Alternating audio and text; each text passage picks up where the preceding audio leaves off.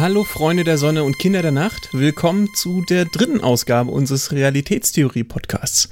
Mein Name ist Raul und auf der anderen Seite des Internets begrüße ich Benjamin. Hallo. Hi, grüß dich, Raul. Na, wie geht's dir? Ach gut. Ähm, Ja. ich glaube, ich muss Ah, dich aus dem Intro ein bisschen rausschneiden. Ich sehe da ganz Intro viele. Tippen. Äh, dein Tippen ist mit drin. Ja, gut, das, das, äh, das, da gibt's doch sowieso dann nachher äh, so eine Spezialfunktion. Du meinst die? Ist egal, hatten wir letztes Mal schon ausgiebig. Ja, genau. Äh, nee, nee, aber das, das, das macht er aber automatisch. Also es Okay. ist ja kein großer Pegel da. Ja. Genau. Ähm, Genau. Ja, wie Habt geht's noch, mir? Mir geht's gut. Wie geht's dir? Ja, auch ganz gut. Habt ihr noch Klopapier? Ja, erstaunlicherweise. Warst du heute einkaufen? Ich war heute einkaufen, Ich ja. auch. War ein Also es gibt kein Spiel. Klopapier mehr bei uns, es gibt kein Mehl, es gibt keine äh, Eier, äh, keine Nudeln, es gibt keinen Reis, äh, ja. Und keine Seife. Seife ist auch aus.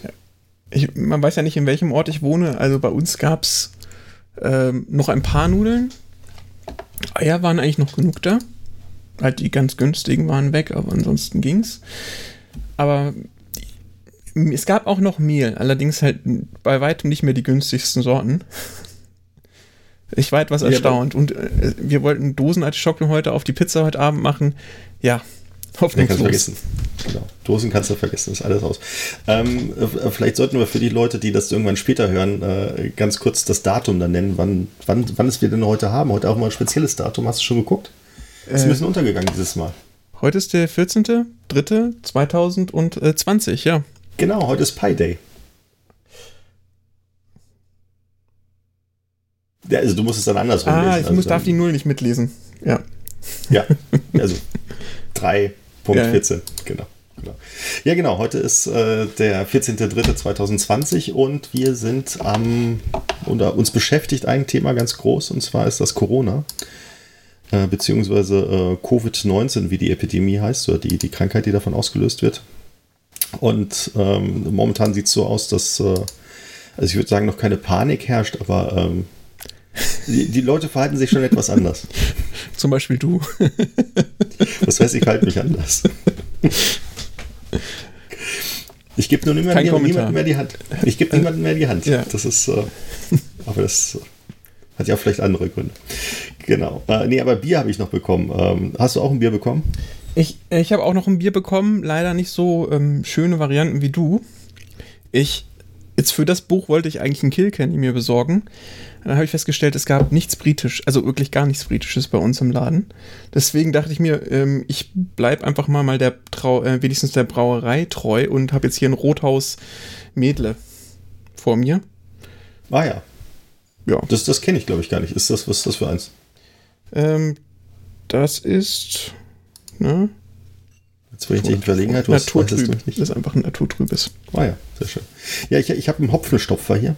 Das ist ein Pale Ale. Ähm, ich, äh, es gibt keinen besonderen Grund, warum ich das heute hier habe.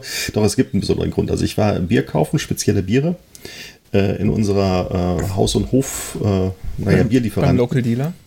Genau, bei unserem Local Dealer. Ähm, und ähm, da, da habe ich ein paar Biere bestellt äh, vorher, die habe ich auch bekommen und dann haben wir uns noch ein bisschen unterhalten und dann habe ich noch ein paar andere Biere gekauft und noch ein paar andere Biere. und bei diesem Mal hat er mir geraten, dass ich das sofort trinken soll, weil es nicht mehr so lange haltbar ist. Ähm, deswegen kaufe ich das jetzt. Äh, trinke ich das jetzt, genau. Genau, weil ich, ich habe halt so viele Biere gekauft, dass ich jetzt so ein bisschen nach äh, Mindesthaltbarkeitsdatum trinken muss. Genau. Naja, Ich probier das also mal. Ich ganz, noch nicht probiert. ganz so kurz haltbar sind die jetzt auch wieder nicht. Nee, das ist nur noch zwei Monate haltbar. Oh je. Ja. Das heißt, du Und- musstest jetzt diese Folge, die nächste oder die übernächste Folge hören, weil das haben wir auch noch nicht erwähnt. Wir haben uns an, schon, an und für sich schon vorgenommen, dass wir jeden Monat oder im Monatstakt die Folgen veröffentlichen. Ähm, das klingt vielleicht ein bisschen langsam, aber wir haben jetzt auch festgestellt, viel schneller wird extrem schwierig. Äh, weil wir ja erst uns ein Buch zu Gemüte führen, dann eine Recherche dazu machen und dann versuchen, noch was Interessantes dazu äh, zu erzählen. Und das Ganze nebenher. Insofern ist der Monatstakt ähm, sogar, ja, die, vielleicht nicht sportlich, aber doch schon schnell genug, zumindest für mein Empfinden jetzt. Ich weiß nicht, wie es dir dabei geht. Ja, definitiv. Also ich habe ähm, auch große Probleme, das Buch ähm, durchzuhören. Also wir hören das ja immer der, eigentlich meistens als Audiobook. Ja. Und jetzt kommt ja noch dazu, dass äh, ab, ab Dienstag äh, eine Stunde Freizeit pro Tag flach fällt, wo man das Buch hätte hören können. Und zwar ist es der Radweg. Weg. Genau, das ist der Radweg zur Arbeit und der Radweg von der Arbeit, der fällt flach, weil äh, ab Dienstag die Schulen zu sind und äh, ich hier gerade mein Homeoffice äh, eingerichtet habe. Also ich befinde mich auch gerade in meinem Homeoffice. Ich bin bei meinem äh, Sohn aus dem Zimmer rausgeflogen. Ähm, also der hat jetzt ein eigenes Zimmer, deswegen gibt es dieses ja. Arbeitszimmer nicht mehr und äh, ich kann seinen Schreibtisch nicht mehr nutzen, weil er da jetzt gerade schläft und jetzt äh, bin ich hier im, äh, im, im, Schlafzimmer und äh, bin an so einem ganz kleinen Sekretär mit einem riesen Monitor. Genau, das ist mein Homeoffice jetzt hier. Mein Corona-Homeoffice. Genau. Ähm, willst du noch irgendwas vorweg? Wir haben es noch nicht im Detail besprochen. Du wolltest, du hattest angedeutet, dass du vielleicht noch einen Podcast aufziehen willst. Ja, wir sind erst bei Folge 3 und Benjamin denkt schon an die nächste. Ach, das können Geschichte? wir ja zum Schluss machen, damit die Leute Komm. bis zum Schluss den Podcast okay, hier hören. Genau. So mach halt. Wobei das natürlich die Chance äh, verringert, dass der andere überhaupt irgendwie gehört wird, weil äh, die Werbung dann komplett flach fällt, weil das hier keiner dann bis zum Schluss hört. Genau. Gut, ähm, ja, dann sind wir mit dem Vorgeplinkel durch, hätte ich gesagt, oder? Genau. Ähm, was, was, weißt du, was wir wieder vergessen haben? Was haben wir vergessen? Äh, hier die Dinge ins Marken zu setzen. Ja, bis jetzt ist ja noch nichts passiert. Ich wollte jetzt schon die erste hinklatschen. Ja, dann machst du das. Perfekt. Äh, hast du denn ganz am Anfang auch eine gesetzt? Ich kann an den, ich weiß nicht, warum man das tun sollte, aber ich kann an den Anfang auch eine Marke setzen. Weil eine, einige Podcatcher das irgendwie brauchen. Ah, okay. Gut, von ja. mir aus. Ähm, dann geht's gleich weiter mit äh, unserem Alarm. Also, ich habe ich hab mich nochmal hingesetzt. Benjamin hat letztes Mal ja einen Alarm eingeführt für, ja, für den, äh, den Spoiler-Alert, wenn man so will. Und ähm, ich wollte dann was Eigenes haben. Deswegen geht das jetzt auf meine Kappe.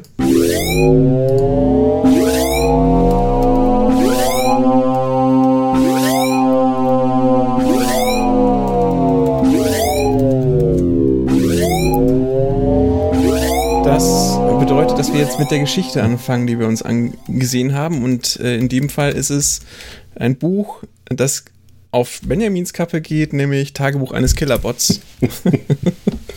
Warum sagst du so explizit, dass das um meine Kappe ging? Es war ziemlich schwierig dazu, Recherchen zu betreiben. Das werden wir dann später noch feststellen.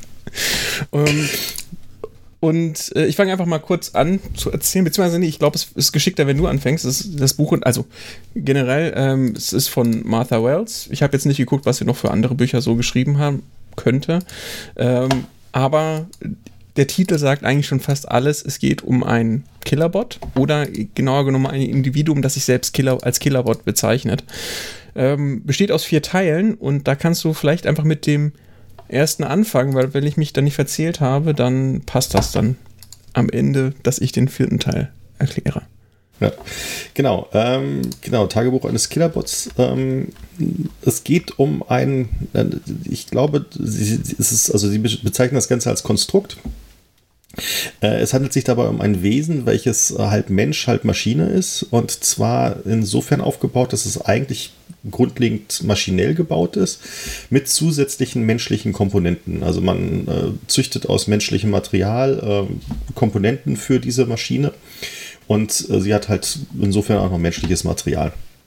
Das ist insofern wichtig, weil es in der Geschichte äh, oder in, der, in, diesem sozialen Umfeld in der Geschichte halt ein großer Unterschied ist, ob man jetzt quasi eine Maschine ist, die menschliche Komponenten hat oder ein Mensch, der maschinelle Komponenten hat.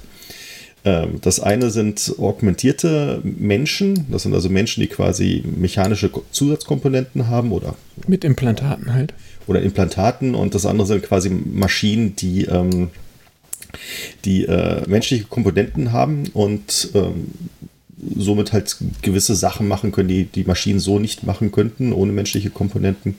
Und ähm, die haben halt auch einen anderen sozialen Status ähm, als die äh, augmentierten Menschen. Also die, die Killerbots haben einen, naja, also sie sind eigentlich Maschinen. Also sie sind Dinge, äh, die, man, die man mieten kann oder äh, leasen kann. Mit genau, ein bisschen Nervengewebe und tatsächlich dem äußeren Erscheinungsbild eines Menschen. Genau, äußeres Erscheinung. Naja, ein bisschen, naja, Nervengewebe. Und wir also. nennen es jetzt immer Killerbot. Also wie gesagt, dieses Individuum bezeichnet sich als Killerbot. Offiziell heißen sie SecUnit. Genau. genau. Ich kann ja mal anfangen. Genau. Also, genau. Also das sind äh, Sec-Units, von denen wir sprechen. Und diese Sec-Units sind gebaut, um äh, Sicherheitsaufgaben zu erledigen. Also die sind äh, relativ groß, ge, naja, gewachsen, nicht, also groß gebaute menschliche äh, Struktur, also menschenförmige Maschinen. Sie haben implantierte Waffen. Äh, ich glaube, in den Armen irgendwie oder in den Unterarmen sind die Waffen mhm. implantiert.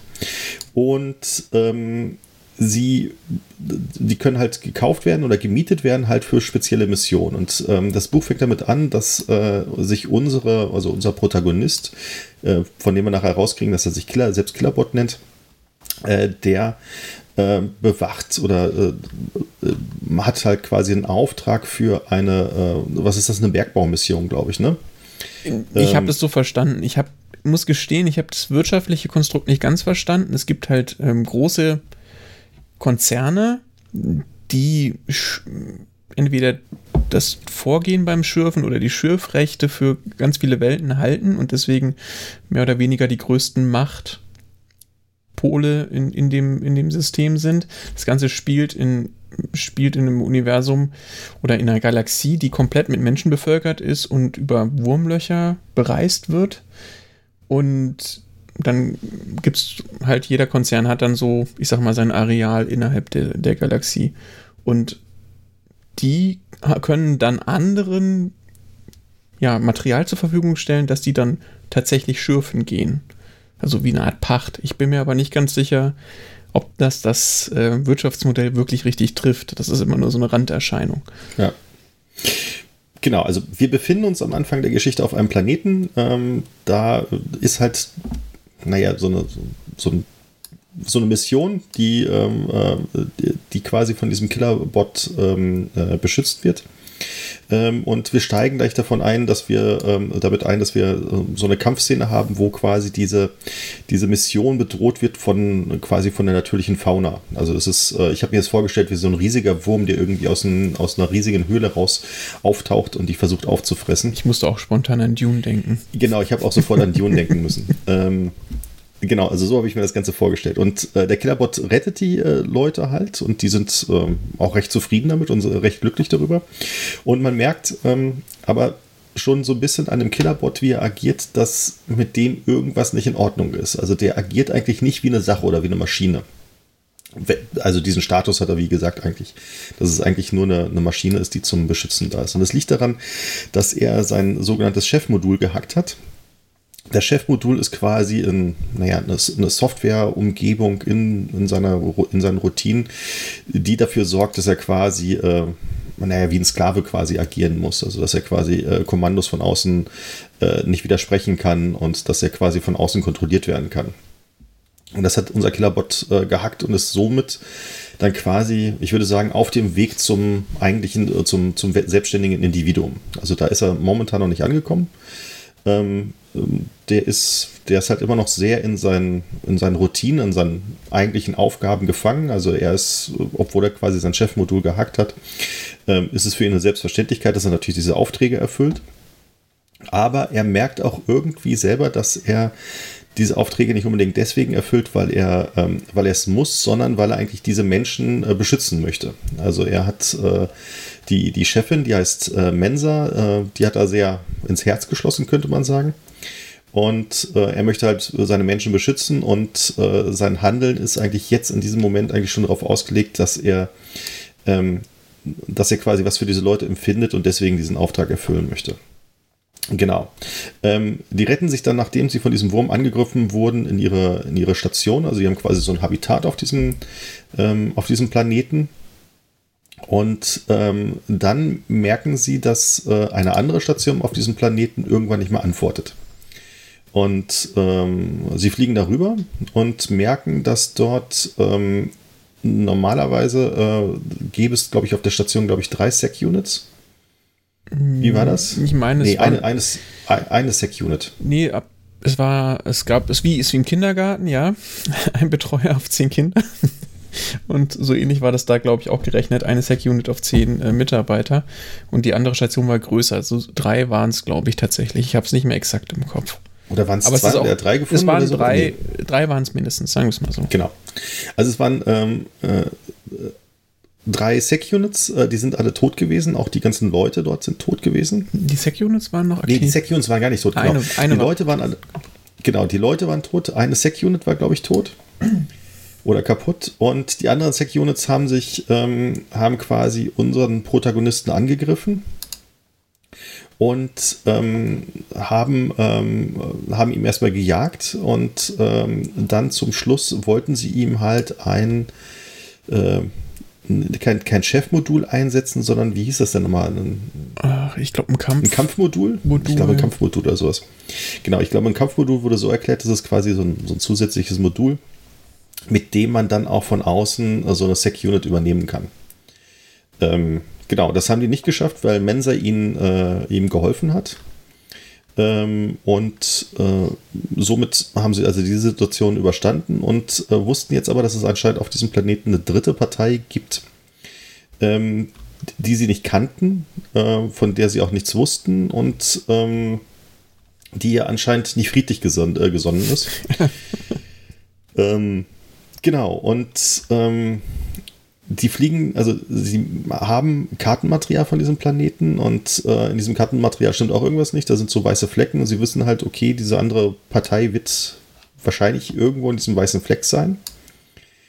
Fliegen darüber ähm, und äh, möchten gleichzeitig die Notfallbarke ähm, auslösen. Das ist quasi so ein, so, ein, so ein Rettungssystem, also nicht ein Rettungssystem, also was eine Barke halt macht. Also sie fliegt, eine Rakete die fliegt halt in den Weltall und sendet irgendein Signal aus oder sowas. Das äh, klargestellt ist, dass, Ja. dass die gerettet werden müssen. Ich glaube, die muss, müssen durchs Wurmloch oder so. Also es gibt auch einen Satelliten, also per Funk klappt es wohl nicht. Deswegen muss irgendwas losgeschickt werden. Genau. Und ähm, dann ähm, treffen sie die dritte Partei. Und ähm, die dritte Partei ähm, erzählt ihnen dann, dass ähm, sie die Notfallbarke zerstört haben. Und ab da weiß ich nicht mal ganz genau, Raul. Wie ging es dann nochmal weiter?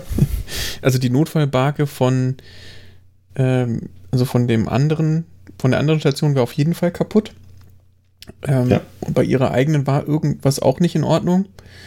Ähm, oder die war auch defekt. Und ich meine, dass sie die dann halt mit denen einen scheinbaren Deal abschließen wollten, eben sich dann bei der Notfallbarke von denen treffen wollten, von denen sie dachten, dann natürlich die dritte Partei dachte, die haben sie unter Kontrolle und das jetzt, deswegen waren sie da etwas unvorsichtig. Währenddessen haben sich ein paar vom Team in das äh, Security-System oder Habitatsystem von, von der dritten Partei gehackt und haben die Notfallbarke ausgelöst, damit dann halt auch Hilfe kommt ähm, von der ähm, von dem Konzern, von dem, dem der Killerbot von dem der Killerbot gestellt wurde. Ähm, und sie konnten sich gerade noch so wegretten, wohingegen diese dritte Partei im Prinzip von dem Raketentriebwerk, das wohl relativ rudimentär ist und deswegen extrem große Feuerbälle produziert, alle gegrillt hat. Genau. Und, So, damit hat er durch seinen Plan oder sein Zutun alle gerettet und Ja, und alle sind. Alle, alle sind. ähm, irgendwann tauchen sie alle glücklich bei der nächsten Raumstation auf. Genau, irgendwann sind alle bei der nächsten Raumstation und ähm, das normale Vorgehen wäre jetzt, dass ähm, der Killerbot jetzt seinen Auftrag erfüllt hätte und wieder ins Lager von seiner, naja, von seinem, ähm, von seiner Firma kommt und äh, dort so lange ähm, wartet, bis er wieder für irgendeinen Auftrag gebucht wird. Das ist jetzt aber an, anders. Und zwar ähm, wird er gekauft von der Mensa, also die, die Chefin von dieser Mission. Und äh, er erlangt von ihr quasi seine Freiheit. Also er darf äh, machen, was er will. Ähm, und das liegt daran, dass Mensa äh, das Oberhaupt einer äh, Foundation. unabhängigen hm? Foundation Fo- ist. Eine Foundation. Irgendeine von, ja gut, aber das ist auf jeden Fall leben die, ähm, ja, haben die. Nehmen wir es mal einen Planet. Einen Planeten oder sowas. Also sie haben irgendwie einen Planeten, wo sie halt leben und auf diesem Planeten sind äh, Konstrukte und Menschen gleichgestellt. Also auch der, der Killerbot wäre quasi als Konstrukt aus, ähm, aus Maschine und Mensch äh, wäre dem Menschen gleichgestellt. Genau, und äh, deswegen bietet Mensa ihm an, äh, doch mit auf diesen Planeten zu kommen und dort frei zu leben. Und ähm, das nimmt er auch an, allerdings äh, haut er vorher ab, geht nicht mit Mensa auf den Planeten, sondern äh, möchte dann ähm, weiterreisen und äh, gucken, was in seiner Vergangenheit so los war. Und ähm, beschließt deswegen auf einem, ähm, naja, das ist, glaube ich, ein Schiff von der Universität oder sowas, ne? Irgendeine Universität. Ein Forschungsschiff. Und betreibt ein Forschungsschiff und da fliegt er mit. Und ähm, was er dann dort erlebt, ist, dass ähm, das nicht nur ein ganz normales Schiff ist, sondern ein relativ schlaues Schiff. Also er ist der Einzige dort auf diesem Schiff, weil das Schiff ähm, autonom fliegt. Es hat eigentlich nur einen Computer, ähm, der das ganze Schiff steuert und lenkt. Und äh, das ist ein relativ schlauer Computer, also wirklich ein sehr, sehr, sehr schlauer Computer. und er hat zum Anfang ein bisschen Angst vor diesem Computer, weil dieser Computer wirklich sehr schlau ist. Und ähm, er denkt, das kann nicht gut gehen. ähm, irgend, ähm, also weil er der Computer ihm zum Anfang auch ich, ich würde sagen, also nicht, nicht bösartig gesonnen ist, sondern nicht, nicht, nicht wohlgesonnen, könnte man vielleicht sagen. Also man weiß zum Anfang sagen nicht mal ganz... So, ähm, das Schiff demonstriert ihm am Anfang relativ schnell, dass er nicht die geringste Chance hat, irgendwas gegen es auszurichten. Genau. Weil er also in diesem, in diesem Buch wird alles Mögliche gehackt. Hacken scheint was zu sein, was wenige können, aber wenn sie es können, können sie damit alles. Ja. Ähm, und dieses Schiff war, also der Killerbot ist schon ein scheinbar begnadeter Hacker, aber das Schiff muss, war halt um Größenordnung besser. Und das hat er dann sehr schnell kapiert und ist dann halt dabei belassen. Genau, aber dann äh, finden die beiden doch zusammen und zwar ähm, verbindet, nee, ich würde sagen, nicht verbindet beide eine Leidenschaft, sondern ähm, ich würde sagen, Killerbot hat eine sehr große Leidenschaft und zwar den Konsum von Medien. äh, ist, äh, Killerbot ist quasi Netflix-süchtig. äh, in allen möglichen und unmöglichen Situationen äh, fängt Killerbot an, äh, Serien zu gucken oder also eigentlich meistens Serien zu gucken. Er hatte auch so ein paar Lieblingsserien, die er ständig ja. guckt und immer mal wieder ein paar Folgen guckt, die er schon längst kennt, aber die braucht er halt zur Beruhigung. Also manchmal hatte ich auch das, den Eindruck, dass die Autorin selber ähm, sehr gerne Netflix guckt. Das kann sein. Und das auf diese Figur projiziert. Na, auf jeden Fall ergibt sich dann aus diesem super schlauen Schiff und dem Killerbot eine, äh, ich würde sagen, fast so eine Symbiose. Denn das Schiff interessiert sich auch sehr für diese Serien. Ähm, das war auch der Grund, warum der Killerbot überhaupt mitfliegen durfte, weil er äh, dem, ähm, dem äh, Supercomputer äh, alle seine Serien äh, rüber gestreamt hat. Ähm, und zwar hat Killerbot die Möglichkeit, das auch noch so ein bisschen aus einer menschlichen Perspektive zu sehen. Die ganzen Serien und ähm, Emotionen zu diesen Serien zu zeigen. Das ist dem ähm, Computer äh, kann das nicht und ähm, weiß nicht, wie das Ganze geht. Und deswegen guckt der Computer quasi aus dem Blickfeld des oder aus, aus, aus der Sicht des Killerbots diese Serie mit dem Killerbot zusammen. Also man muss sich das so vorstellen, dass der Killerbot quasi Serien schaut, das Ganze dann quasi einmal durch seinen Computer gefiltert wird und die, der Computer dann quasi äh, sich dann in diesen Killerbot nicht reinhackt, sondern quasi an ihn anschließt, um dann quasi durch seine Augen diese Serien zu sehen. Also so habe ich das zumindest verstanden, dass also quasi der Killerbot nochmal als zusätzlichen Filter benötigt wird, um dann auch den, die, die Emotionen dieser Serien zu verstehen. Ich weiß nicht, ob das so ähnlich verstanden ist. Ja, doch, hast. ungefähr so, weil der Killerbot natürlich, also mit Nervenzellen meint, also es wird eher so beschrieben, als ob er fast ein ganz normales menschliches Gehirn haben könnte. Wobei dann die Frage ist natürlich, warum haben die so wenig Rechte, wenn sie fast ein komplettes Gehirn besitzen? Aber im Detail wird nicht drauf eingegangen. Nee, weil es möglich ist. Sklaven haben auch relativ wenig Rechte gehabt, obwohl sie ein, ein ziemlich menschliches Gehirn hatten.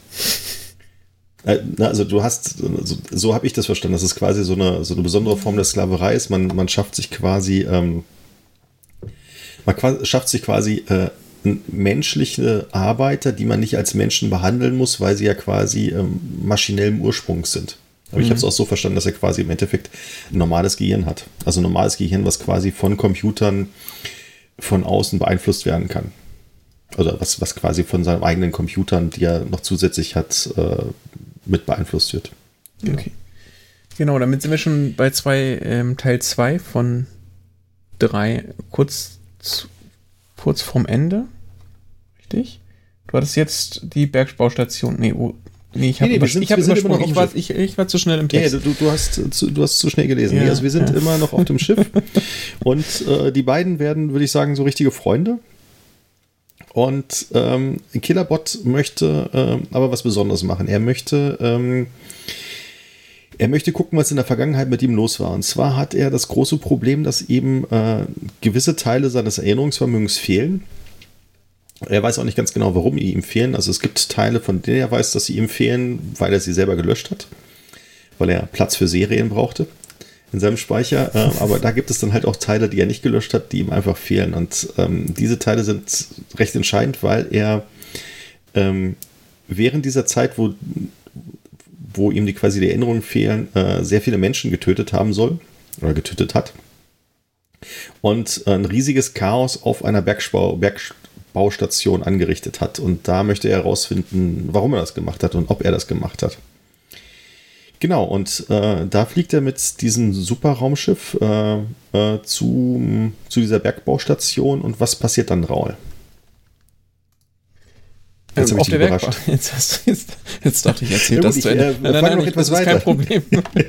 ähm, eigentlich passiert nicht allzu viel. Ähm, Würde ich gar nicht sagen. Also ich, ich fand, das ist das interessanteste Kapitel, muss ich sagen. Ehrlich? Dann ist es ja. zu lange her, dass ich es gehört habe. Wenn ich Dann erzähle ich weiter. Ja. Ähm, Nee, auf jeden Fall auf dieser Bergbaustation hat er ein großes Problem und zwar darf er sich dort nicht frei bewegen. Äh, auf dieser Bergbaustation dürfen nämlich nur ähm, Leute, die dort arbeiten, sich bewegen und er arbeitet da halt nicht. Und deswegen sucht er halt einen Auftraggeber, ähm, für den er arbeiten kann. Und da trifft er halt so eine, so eine Gruppe aus, naja, halb, na nicht halbwüchsigen, sondern eher, sagen wir mal so, ich, ich hab, hatte so das Gefühl, dass es so Mitzwanziger sind ähm, die ähm, für irgendjemanden gearbeitet haben und ähm, dieserjenige hat den dann nachher, hat die dann nachher rausgeschmissen und denen ihre Daten nicht zurückgegeben und ähm, die haben jetzt das Problem, dass ihre Daten wichtig waren, um, ähm, um irgendwelches Material zu finden. Es gibt irgendwie so außerirdisches ähm, Material auf diesem Planeten. Wir es mal Artefakte. Das Artefakte ich, und trifft's und äh, da würden sie gerne dran und diese Daten, diese Forschungsdaten dazu wurden ihnen dann quasi gestohlen und die möchten sie halt wiederkriegen. Und deswegen brauchen sie eigentlich einen Sicherheitsberater und äh, Killerbot gibt sich halt als äh, augmentierter Mensch in diesem Fall aus ähm, und bietet sich dort als Sicherheitsberater an. Ähm, und äh, er kann dort nur als augmentierter Mensch durchgehen, weil er vorher auf dem Raumschiff äh, von dem Supercomputer chirurgisch verändert wurde. Er wurde ein bisschen kürzer gemacht an den Beinen oder den Arm ein bisschen kürzer gemacht und ähm, weiß gar nicht, was noch gemacht wurde. Auf jeden Fall so ein paar Details wurden geändert. Ich glaube, seine ja, Haare konnten, können wachsen. Genau. Also so ein paar Details, die ihn so ein ganz klein bisschen von so einem typischen Killerbot unterscheiden. So dass äh, ein automatisches System ihn nicht sofort als Killerbot erkennt. Und er bietet sich halt an als Sicherheitsberater und merkt allerdings relativ schnell, dass es eine ziemlich aussichtslose Mission ist, weil ähm, die Leute ähm, quasi sich mit ihren ehemaligen Arbeitgebern treffen wollen, um äh, mit denen zu verhandeln. Ähm, es ist allerdings klar, dass man das Ganze auch als Videokonferenz durch abhalten könnte und der einzige Grund, warum man es nicht als Videokonferenz abhalt, abhält, ist natürlich klar, ähm, dass der ehemalige Arbeitgeber eigentlich nicht vorhat zu verhandeln, sondern möchte die, ähm, die Leute, die Auftraggeber töten. Genau, Killerbot äh, nimmt diesen Auftrag trotzdem an. Ähm, sie, weil er auf ähm, den Planeten muss? Weil er auf diesen Planeten muss, genau. Ähm, sie gehen dann halt zu diesem Auftraggeber.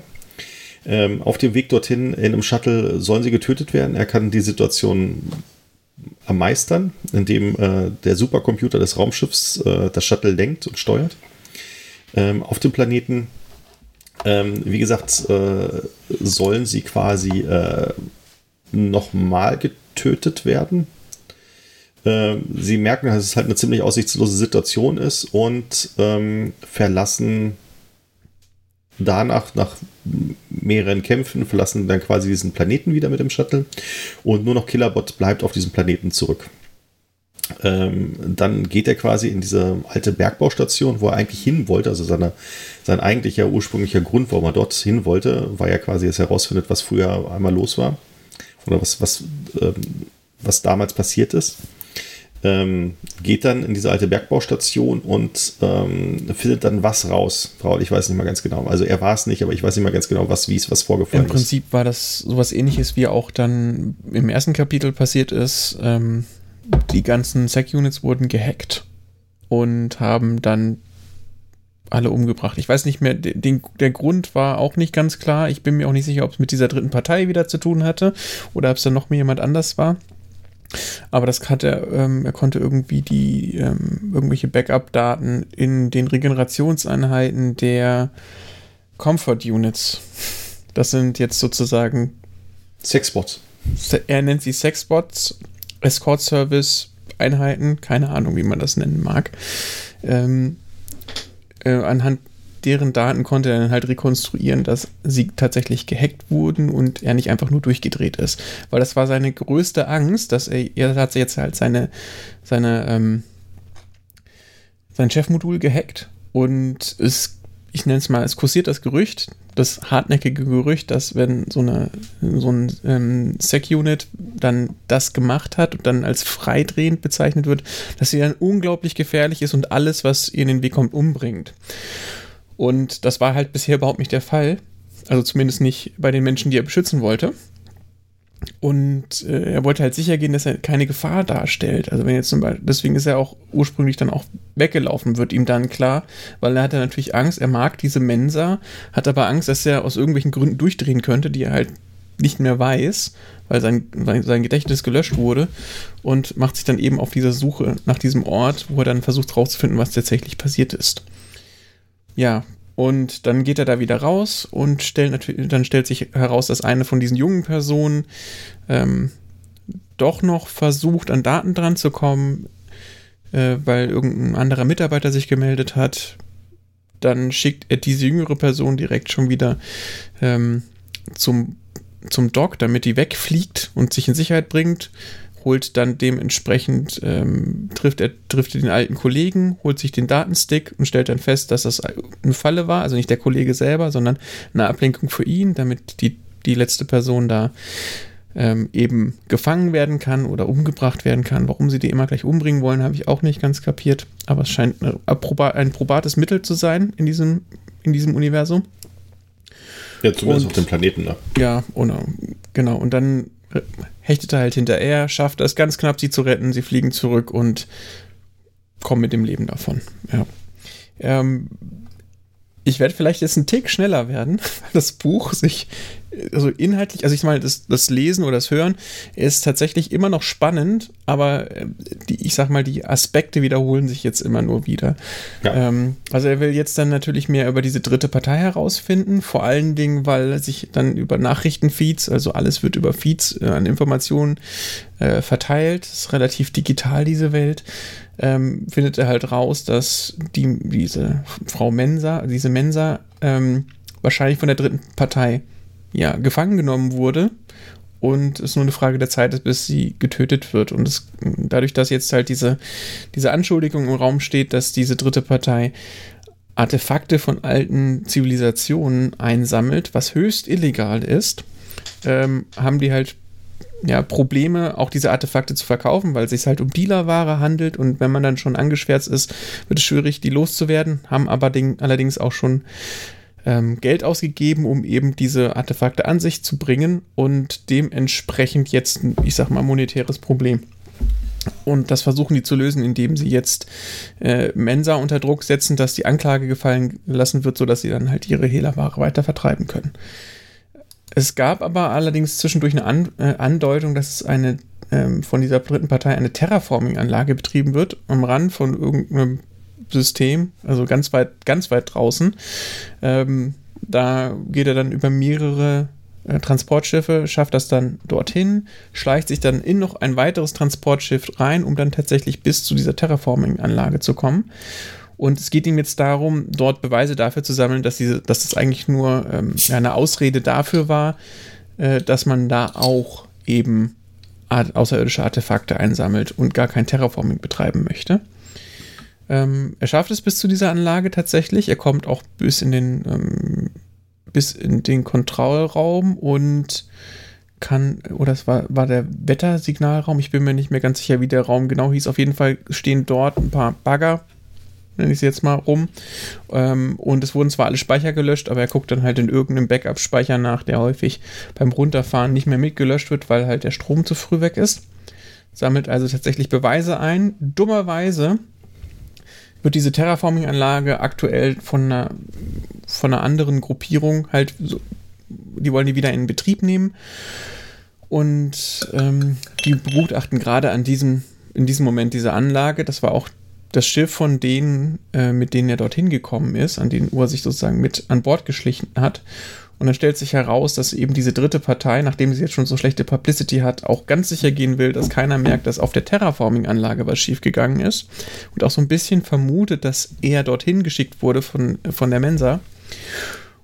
Naja, und dann ähm, löst es, also zum einen sind die, sind die, ähm, sicher, ist das Sicherheitspersonal, das sie da angeheuert haben, irgendwann ausgetauscht worden und das Sicherheitspersonal, das tatsächlich dabei ist, das gehört eigentlich der dritten Partei an. Und die Combat-Bots und äh, was auch immer so auf dieser Station noch installiert ist, was die Station sichern soll, attackiert die plötzlich. Weswegen er dann aktiv wird, weil er sich auch dann entsprechend ja, schuldig fühlt, dass er diese ähm, extreme Situation ausgelöst hat und dann versucht, die Menschen zu retten, was ihm gelingt, bis auf bei einem Bot, der dann tatsächlich also einer, ein Bot, der dieser jetzt, ich sag mal, unbeteiligten Partei angehört, ähm, der äh, der stirbt dann tatsächlich auch gegen Ende.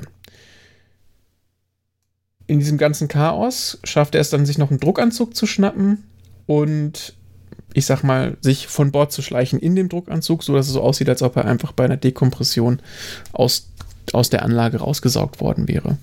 Dann er, hat er sich wieder versteckt an dem Schiff, ist dann in das nächste Schiff und schleicht sich wieder durchs Universum, durch ein paar Wurmlöcher, um dann wieder zurück zu ähm, zu Mensa zu kommen, die ja in dem Moment ähm, gefangen genommen ist bei der, äh, auf dem Planeten. Ich glaube, es war auf dem Planeten von der dritten Partei. Und geschickter, also beziehungsweise dann kam halt auch das Problem hinzu, er dachte, er muss jetzt nur diese eine Frau retten. Natürlich war dann natürlich die ganze Gruppe wieder da, weil die natürlich auch nicht damit rechnen, dass er dazu kommt und dann auch ähm, Mensa retten wollen.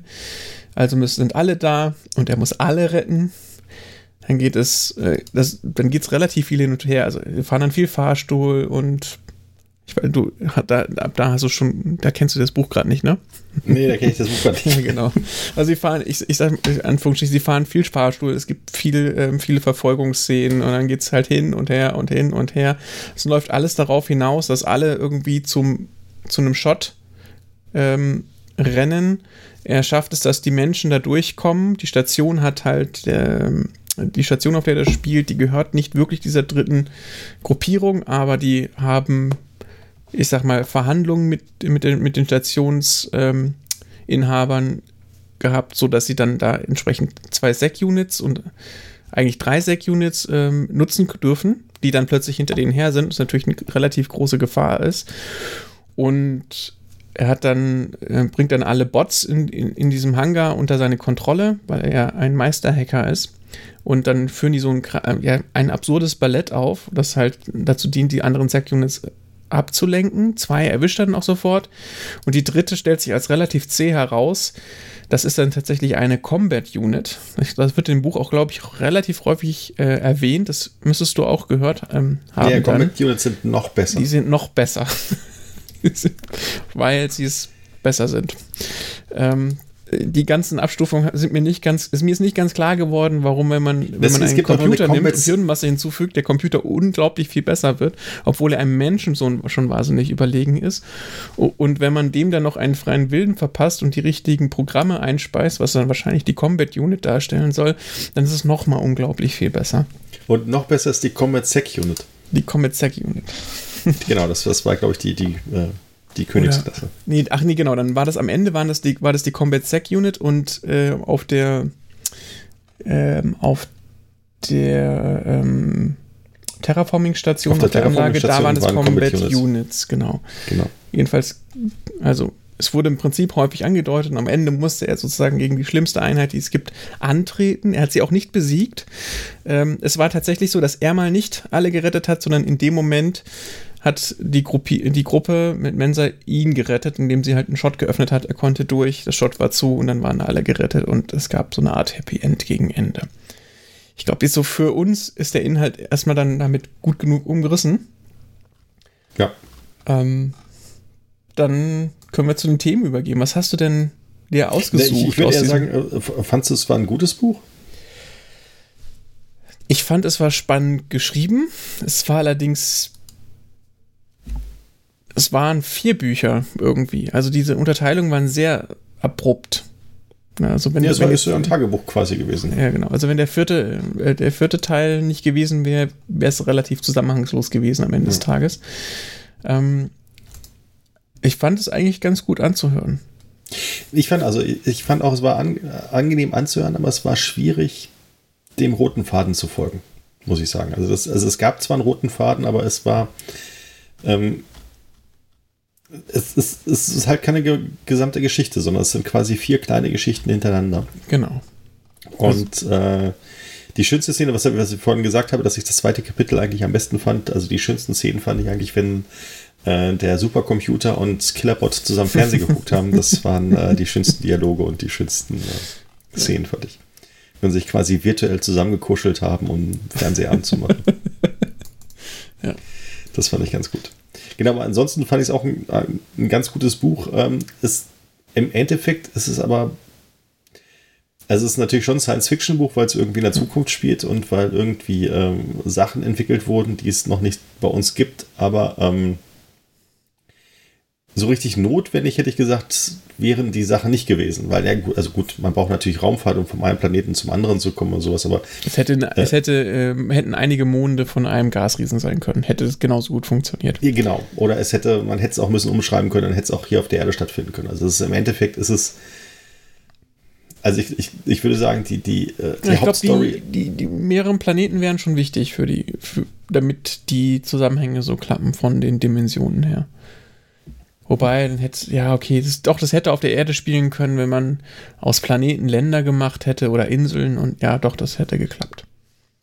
Ja, es war im Endeffekt war es eine Story, die, die hätte man auch auf der Erde so erleben können. Also halt, wie gesagt, äh, halt natürlich umgeschrieben, ohne. Also ohne, wir hatten ohne. jetzt halt am Anfang zwei, wie hatten wir es festgestellt, Hard Fiction, hieß das so? Ja, oder Hard Science Fiction. Hard Science Fiction. Genau, Hard Science Fiction Bücher und das war dann wahrscheinlich eher die softere Variante. Also es wurde nie wirklich auf irgendwelche Details eingegangen. Es wurde halt nur beschrieben, was es bedeutet, wenn etwas so ist. Oder wie sich ein Feed anfühlt, in Anführungsstrichen. Also doch, Genau. er hat häufig davon gesprochen, wie sich ein Feed, an- also ein Datenstrom anfühlt, weniger was ihn ausmacht. Ja, also keine Syntax oder sowas erklärt, was auch passieren kann. Ja, genau. Und es macht es auch relativ schwierig, fand ich jetzt ein Thema sich rauszusuchen.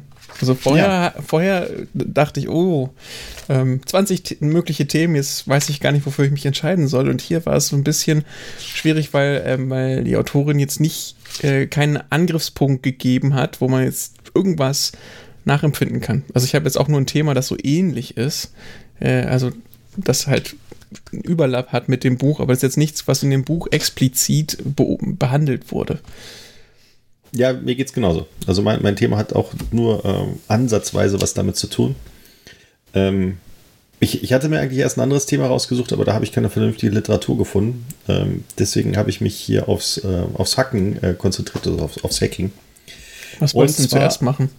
Äh, zu, zuerst, das hatte ich ja schon erzählt, oder? Nein.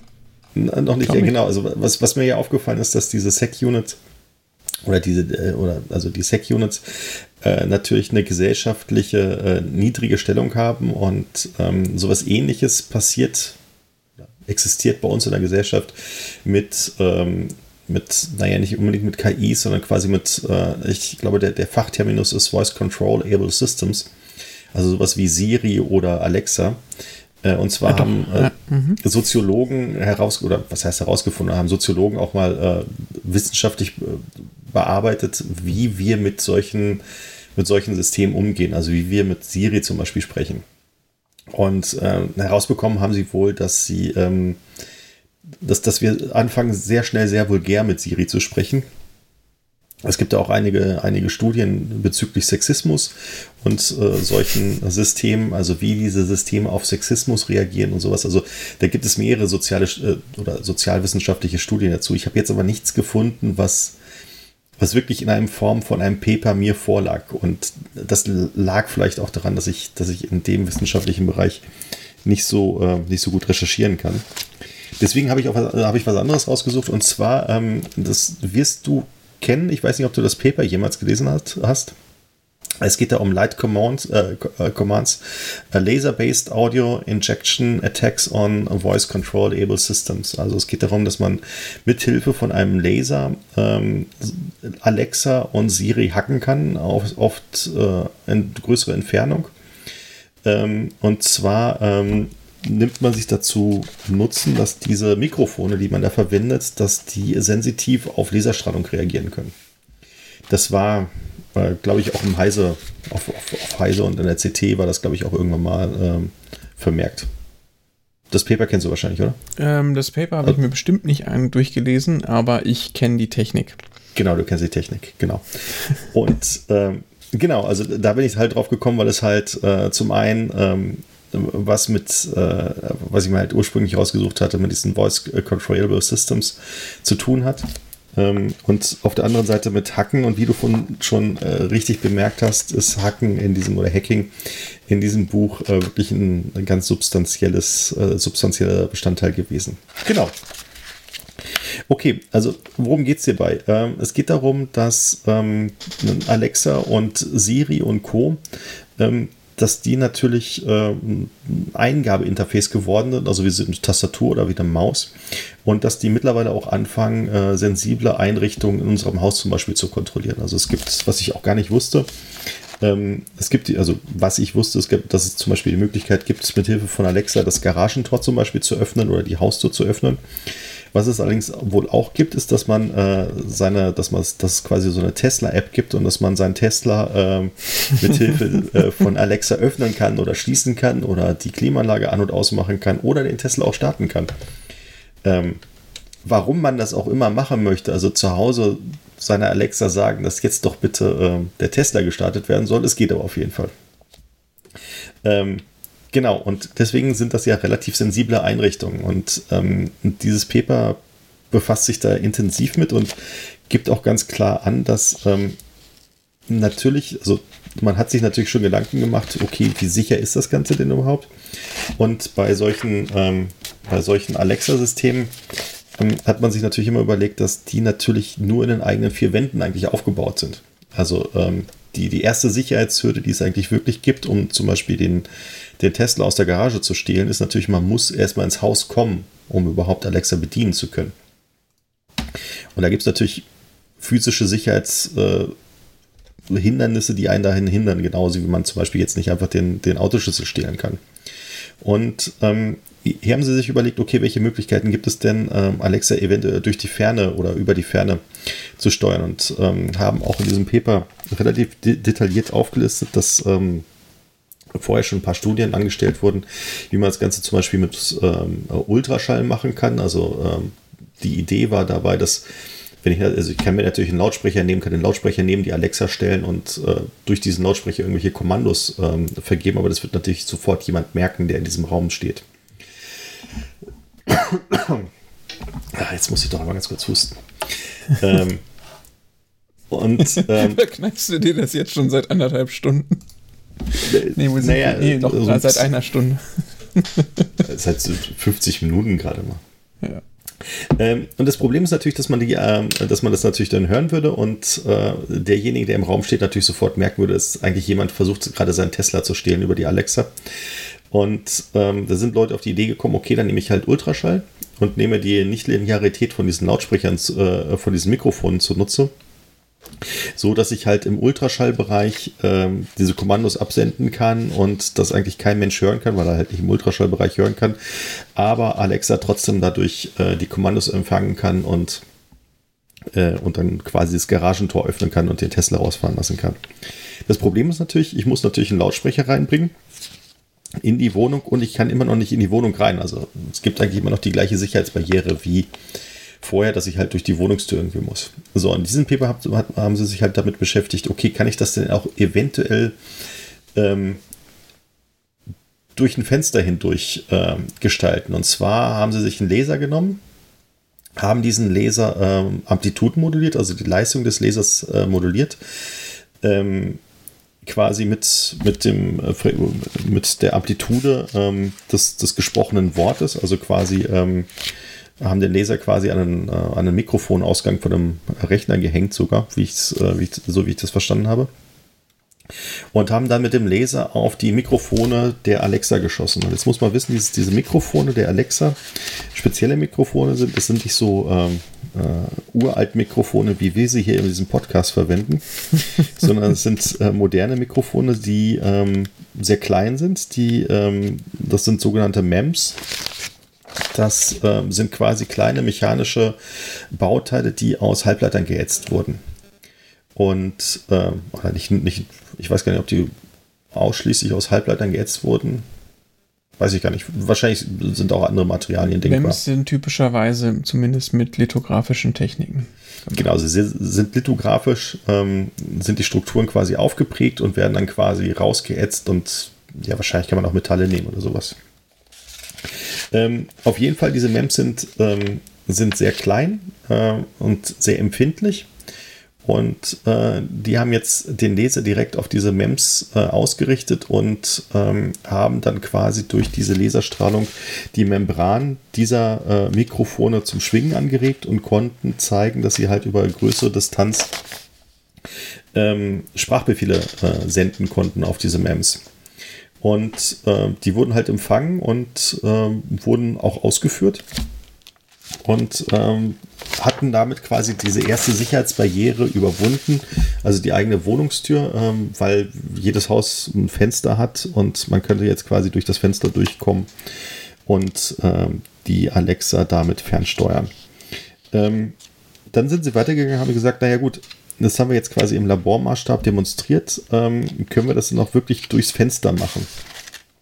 Und äh, haben sich das Ganze angeguckt und ähm, dann quasi von dem einen Haus in das nächste Haus durch die Fenster ähm, ihren Laser geschossen, äh, hatten äh, dafür ein, ein Teleskop aufgebaut, ähm, mit dem sie jetzt quasi den Laser anvisieren konnten und so eine XY-Verstelleinheit, äh, mit denen sie den Laser dann auch aktiv ausrichten konnten und konnten halt zeigen, dass sie ähm, auch damit relativ gute äh, Signalqualität hatten und auf mehreren, na, ich glaube 70 Meter hatte ich irgendwo gelesen, auf 70 Meter Entfernung hinweg äh, diese Geräte steuern konnten. Ähm, das Interessante dabei ist, dass die das mehr oder weniger mit ähm, Haushaltselektronik gemacht haben. Also die haben ähm, als Laser einen Laserpointer genommen, den sie, also äh, einmal einen Laserpointer, den man kaufen darf. Das ist irgendwie so ein 5 Milliwatt Laserpointer gewesen. Ähm, und dann haben sie äh, einen anderen Laserpointer aus irgendeinem äh, China-Versand gekauft, der äh, auch nur 5 Milliwatt haben sollte, aber in Wirklichkeit, äh, ich glaube, 60 Milliwatt hat oder 70 Milliwatt hatte. Äh, damit hatten sie jetzt ein bisschen mehr Leistung zur Verfügung. Ähm, als Treiberelektronik hatten sie ähm, was von unserem Lieblingsversand gekauft, nämlich Torlabs. ähm, damit konnten sie halt den Laser modulieren, ähm, haben aber auch gleich angemerkt, dass man das auch sehr viel billiger haben kann. Also ähm, das, das Paper würde ihr gefallen. Also die haben halt sehr viele ähm, Details genannt, ähm, welche, welche Technik sie verwendet haben und welche Komponenten sie verwendet haben. Und ähm, haben das quasi insgesamt alles auf äh, ein relativ low-budget äh, äh, aufgebaut. Hier kurz zur Aufklärung, warum Benjamin sagt, das würde mir gefallen. Ich bin immer ein Freund davon, wenn man Sachen gut reproduzieren kann und es viele reproduzieren können. Das ist, äh, das also ein Paper, das man im, im Prinzip in der Garage nachbasteln kann, ist eigentlich was Schönes, vor allen Dingen, wenn es tatsächlich neu und auch einen gewissen aufregenden Faktor dazu hat. Ähm, dann bedeutet das, dass im Prinzip jeder das tun könnte und dann hat das einen extrem hohen Mehrgewinn, Mehrwert für, für alle. In diesem Fall geht es natürlich um Hacking. Jetzt kann man sich darüber streiten, ob das ein positiver oder ein negativer Mehrwert ist. Komme ich gleich, komme ich gleich noch zu. Äh, ganz kurz noch zu deiner Anmerkung, ähm, dass, dass, dass ein Paper quasi nachzubauen sein sollte in der, in der Garage. Ähm, würde ich dir zustimmen. In der Realität sieht es allerdings wahrscheinlich eher so aus, dass ähm, nur 2% der Paper so geschrieben wurden, dass man es Genau, deswegen gefällt mir so ein Ah, Paper natürlich umso weiß besser. ich auch nicht ganz. Also, wenn man sich Also- so Biologen-Paper anguckt, das sieht ein bisschen anders aus. Das ist sehr viel detaillierter beschrieben. Also, wir Physiker neigen kommt- dazu, dass wir, dass wir sehr schlecht beschreiben, was wir gemacht haben. du bist jetzt echt Das, das, muss man, nee, das, das muss man wirklich so sagen. Also, ja, also auch, auch jedem. Auch die meisten Paper, die ich geschrieben habe, steht nicht im Detail drin, welche Technologie oder welche Technik ich verwendet habe. Hm. Also da steht halt nicht drin. Also hier steht halt drin, was sie für ein Ostsee verwendet haben. Ähm, da will ich nie Okay. auf die Idee kommen, reinzuschreiben, was ich für ein Ostsee verwendet habe. Das kann man machen, muss man aber nicht. Genau. Also man So. kann auch die Eckdaten nennen von dem, was das Gerät können muss, damit man das hinbekommt. Ja. Weil es gibt so viele verschiedene Ostis auf dieser Welt, dass man genau das sich dann wieder anschafft, um den Versuch nachzuholen, ist dann, das ist dann irgendwann kritisch. Ja. Ja gut, aber auf der anderen Seite hilft es natürlich ähm, den. Weiß ich Das- gar Der nicht. Vorteil ist, man kann in das Datenblatt des Ostis gucken und dann feststellen, ob es dann. Nein, nicht nur das. Also, Also, vielleicht eine kurze Erklärung: Ein Oszi ist Kurzfassung für Oszilloskop und das verwendet man, um elektrische Signale darzustellen, die sich über die Zeit verändern, vor allen Dingen schnellere. Also akustische Wellen oder Radiosignale oder solche Sachen. Äh, Nur, nur falls, falls ihr euch fragt, was sie dauernd mit Ostsee meinen. naja, und äh, sie müssen periodisch sein, diese Signale. Also, also ein. Ostsee ist eigentlich dafür, dass sie ja entweder kurz oder, oder periodisch. Also ein Ostsee ist eigentlich dafür da, um periodische, oszillierende Signale anzuzeigen. Genau.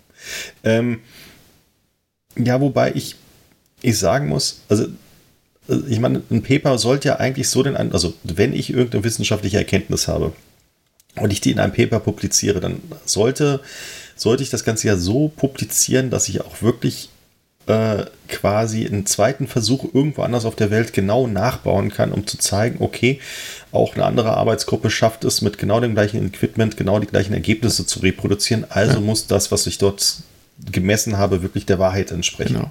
Also zumindest sollten die Chancen sehr hoch sein. Also 100% Genau. gibt es da nicht. Aber 90 wäre gut. Ja? Also dass man tatsächlich sagt, okay, wenn ich das, wenn jemand anders das Paper gelesen hat und die Mittel zur Verfügung hat, kann das nachbauen und mit einer doch hohen Wahrscheinlichkeit auch zu demselben Ergebnis kommen. Und da hätte ich dann gesagt, ähm, macht es durchaus auch Sinn, was ich da für ein Ostsee verwendet habe, weil ähm, die modernen Ostsys Das stimmt. sind, ja. das sind halt ja, Computer ja. im Endeffekt. Also wenn ich, äh, wenn ich mir im Labor irgendwie das, das neue Ostsee irgendwie hole ähm, und das starte, da, da läuft dann halt ein Windows Vista wahrscheinlich drauf. Ähm, was im Hintergrund tickert und ähm, da gibt's, da kann es natürlich auch sein, dass da irgendwo ein Fehler drin ist, ein, von mir aus ein Software-Bug, was irgendein, irgendwas produziert hat, was ich als echten Messwert interpretiert habe, aber dann doch nicht der Wahrheit entspricht. Deswegen vielleicht Im sollte man in Papers dann auch wirklich ein, äh, auflisten, was man für ein Ostsee verwendet hat. So, kommen wir zurück. Ähm, was haben die Jungs rausgefunden? Also, die Jungs haben rausgefunden, dass sie ähm, mithilfe eines 5 Milliwatt Lasers ähm, ein Google Home Device auf über 110 Meter äh, hacken konnten. Das Ganze konnten sie auch zeigen für ein Google Nextcam IQ, was auch immer das Ganze ist. Das äh, scheint eine Kamera zu sein, wo auch irgendwas drin ist. Ähm, sie konnten auch zeigen, dass ähm, also besonders anfällig anscheinend diese Google-Systeme sind. Also da brauchten sie relativ wenig Leistung, um die zu hacken. Ähm, dann auch die ähm, ein Echo, ist das von, ist das von Amazon? Ich glaub schon, ne? Dort, Ich- ich, ich glaube, glaub ich- Amazon, ja. Ja, Das ist Alexa, glaube ich, ja, genau. Auch Alexa war relativ anfällig. Ähm, ein Facebook Portal Mini, keine Ahnung. Also anscheinend hat Facebook auch sowas. Da konnten sie halt nur 5 Meter mit schaffen. Oder dann brauchten sie halt mit dem 6, 60 Milliwatt Laser konnten sie gerade mal über 5 Meter, äh, 5 Meter Distanz das Ding äh, hacken. Ähm, und dann gab es noch, äh, haben sie sich noch diverse Smartphones angeguckt und da hat sich herausgestellt, dass, dass das Samsung Galaxy S9 anscheinend jenes ist, was diesem Heck am äh, stärksten widerstehen kann. Da brauchten sie halt auch 60 Milliwatt, um äh, 5 Meter zu überbrücken. Das iPhone XR, äh, das, äh, da konnten sie schon äh, mit den 60 Milliwatt 10 Meter überbrücken. Wobei das klingt für mich jetzt gerade so, als ob das ähm, eher davon abhängt, was für eine Optik man noch zur Verfügung hat. Also haben Sie da nur einen Laserpointer verwendet? Oder nee, haben nee, Sie nee, die haben, die haben äh, ein Teleskop verwendet. ein Teleskop, okay. Die haben Teles also was heißt ein Teleskop? Die haben äh, im Endeffekt haben sie eine, eine Kameralinse genommen, also ein Weil, Teleobjektiv. letzt, weil ein Laser hat ja halt nicht die Eigenschaft, dass, es, dass die Leistung so über die Distanz so wahnsinnig schnell abfällt. Vor allen Dingen, wenn man eine richtige Optik verwendet. Sondern der. Ich glaube, es geht eher darum, also ähm, also warum haben Sie eineinhalb große- Milliwatt verwendet? Hm?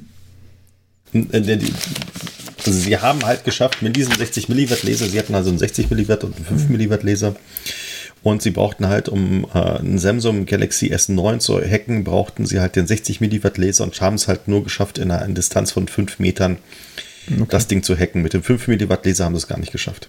Hm. Ähm, das liegt im Endeffekt liegt es wahrscheinlich eher daran, wie das Mikrofon dort äh, untergebracht ist. Also du hast bei diesem Google Home hast du ähm, ah, das ist genau das Ah, wie ist Home exponiert das ist? Genau, im Google Ah, Home ja, haben sie okay. quasi dieses, dieses Mikrofon auf der Oberseite angebracht und einfach nur so eine Stoffhülle drüber ge, gespannt oder sowas. Ähm, und ähm, beim Handy weißt du ja, da hast du halt, da siehst du ja meistens die Mikrofone, weißt ja nicht mal, wo Das die soll ja sind. wasserfest sein. Genau, es ist wasserfest, es soll staubfest sein und es soll fancy aussehen und am besten unter dem Display und was weiß ich nicht alles. Ähm, ich glaube, das liegt eher daran, äh, wo dieses Mikrofon im Endeffekt untergebracht ist, wie gut du dort überhaupt äh, mit Licht adressieren kannst.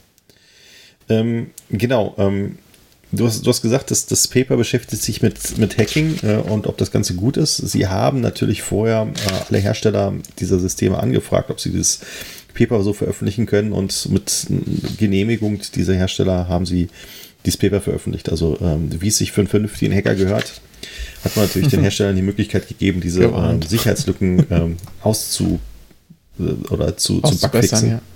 auszubessern. Und äh, veröffentlicht danach dann erst äh, das Paper, um dann darauf hinzuweisen, dass diese Sicherheitslücken bestanden oder beziehungsweise noch bestehen und man zukünftig was machen muss.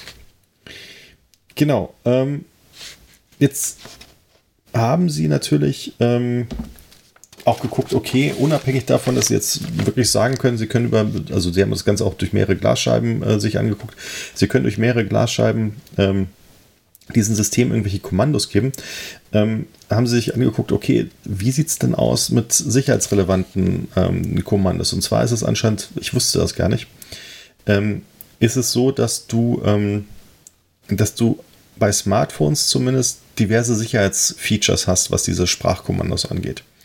Und zwar soll dein Smartphone sich anscheinend äh, deine Stimme merken und quasi nur auf deine Stimme reagieren. Ob das stimmt, weiß ich nicht. Also Okay. Siri springt bei mir ab und zu einfach so an, ohne dass äh, ich das wollte. Ähm, und sie haben sich das Ganze angeguckt, was dort gemacht wird. Und im Endeffekt merken sie sich allerdings nur, ähm, oder in den meisten Fällen eigentlich nur die Sprache oder die, die Form deiner Sprache äh, für das Kommando Hey Siri oder Hey Alexa.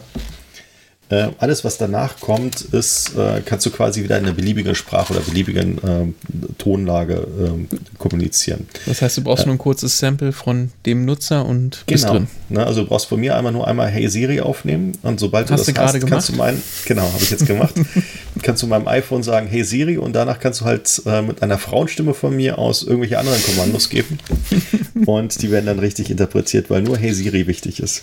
Okay. So, und ähm, das haben sich die Hersteller dann auch irgendwann gemerkt, dass das ähm, eventuell nicht das beste Sicherheitsfeature ist. Und äh, dann haben sie sich äh, quasi eine PIN-Abfrage überlegt, und zwar, ähm, dass man dann quasi irgendwie eine vierstellige PIN sagen muss bei, bei wichtigen Sachen, wie zum Beispiel irgendwie was kaufen oder so. Ähm, und ähm, da gibt es natürlich die Möglichkeit, diesen PIN natürlich äh, quasi irgendwie abzuschnüffeln, dass man äh, zum Beispiel auch durch ein Lasermikrofon äh, äh, es quasi mitschneidet, wenn jemand diesen PIN sagt und diesen, das ist ja kein besonders geheimes Passwort und gibst es halt auch nicht geheim Ja. ein. Das heißt, du kannst es relativ le äh, äh, leicht äh, abschnüffeln. Ähm, und dann gibt es noch das Problem, dass, ähm, warte, welcher, nicht, dass ich hier was Falsches sage. Ähm, äh, ich glaube, es war Google oder Alexa. Nee, es war Alexa, ich glaube.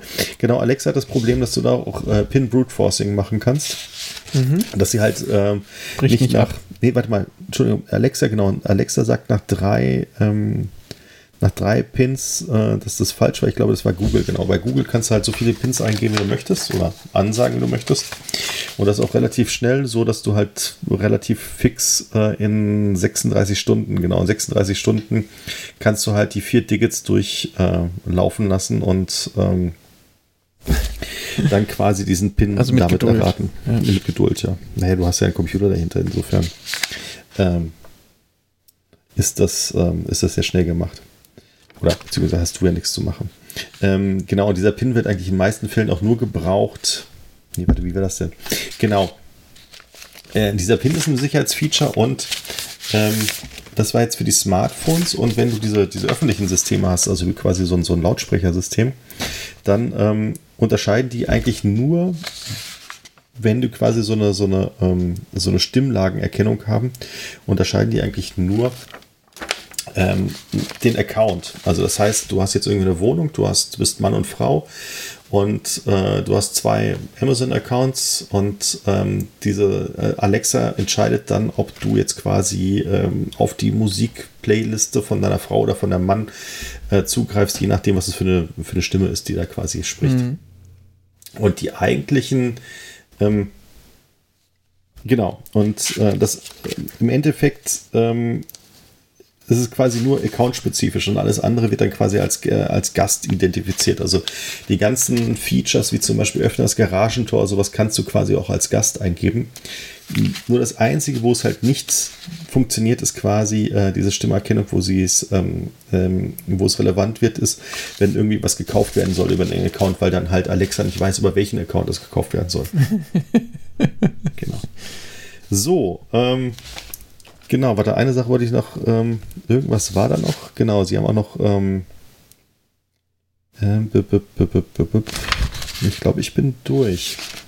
Genau, also im Endeffekt haben sie gezeigt, ähm, sie können mit Hilfe von einem Laser relativ günstig, also sie haben auch noch zum Schluss ein Kapitel reingebracht, wie man das Ganze für ein Apple und ein Ei sich zusammen shoppen kann auf ähm, in irgendeinem Versand. Auf Alibaba. Auf Alibaba zum Beispiel. Genau, und sie haben halt gezeigt, dass man halt über größere Distanzen ähm, mit relativ geringem Aufwand ähm, so ein äh, Alexa-System oder Siri-System hacken kann und dass die Sicherheitsfeature, die von Haus aus geliefert werden, nicht ausreichend sind, um äh, dem zu widerstehen.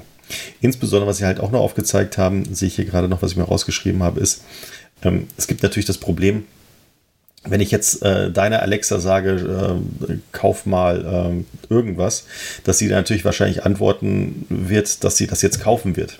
Allerdings, wenn ich ihr vorher halt das Kommando gebe, dass sie äh, bitte im Silence-Mode arbeiten soll oder im Stealth-Mode, ähm, dann ist sie halt leise und wird nicht antworten. Also mhm. Es gibt also quasi da auch eine Sicherheitslücke, dass Alexa halt nicht per se sofort darauf antwortet. Achso, dass, dass sie nicht anfängt loszubrabbeln, wenn du deinen genau. Hack startest. Genau, ich kann halt, mein erster Hack wird halt sein, ich sage ihr, sie soll im Stealth-Mode arbeiten oder im Silence-Mode. Und danach wird sie halt nicht mehr antworten. Und danach kann ich alles Mögliche sagen, kann sagen, dass sie dir Klopapier bestellen soll. und sie bestellt dir einfach Klopapier. Was auch nicht das Allerschlechteste ist momentan. Ja.